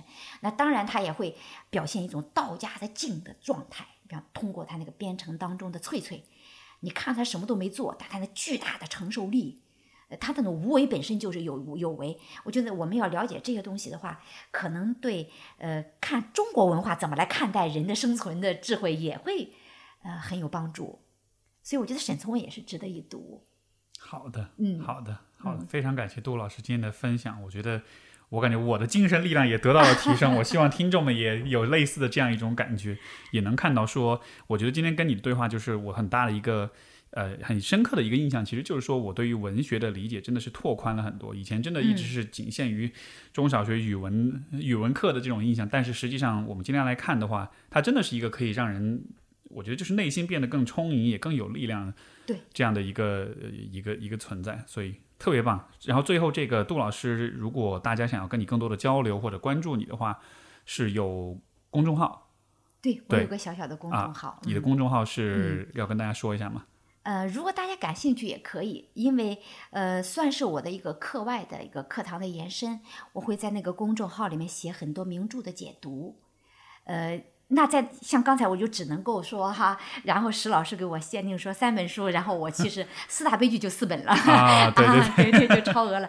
呃，但是其实我我觉得值得读的作品还很多。还很多。对，今天我们涉及到的主要还是有西方作品，我们我们好像说的多一点。其实中国作品很多也非常优秀。这些你都会在公众号里面去做一些推荐对对嗯赏析。嗯对对，我我现在做了一些，当然了，因为工作的限制，我做不到 天天更新或者怎么样，但但是我会，呃，时不时的尽量的做一些名著的选读，而在名著解读的时候呢，呃，我也是尽量选一些大家可能能够接触到的一些，然后呃有熟悉度的作品，然后再解读，呃。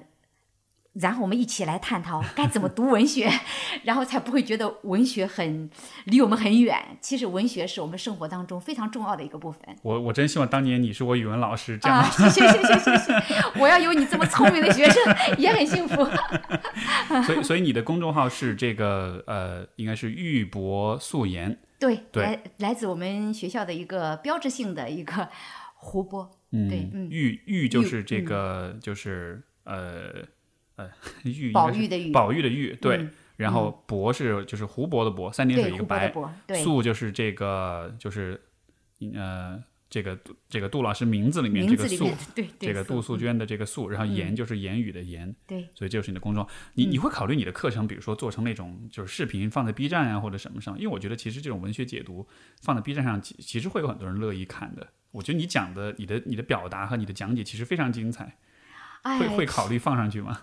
如果有机会，我也可以考虑。说不定就火了呢。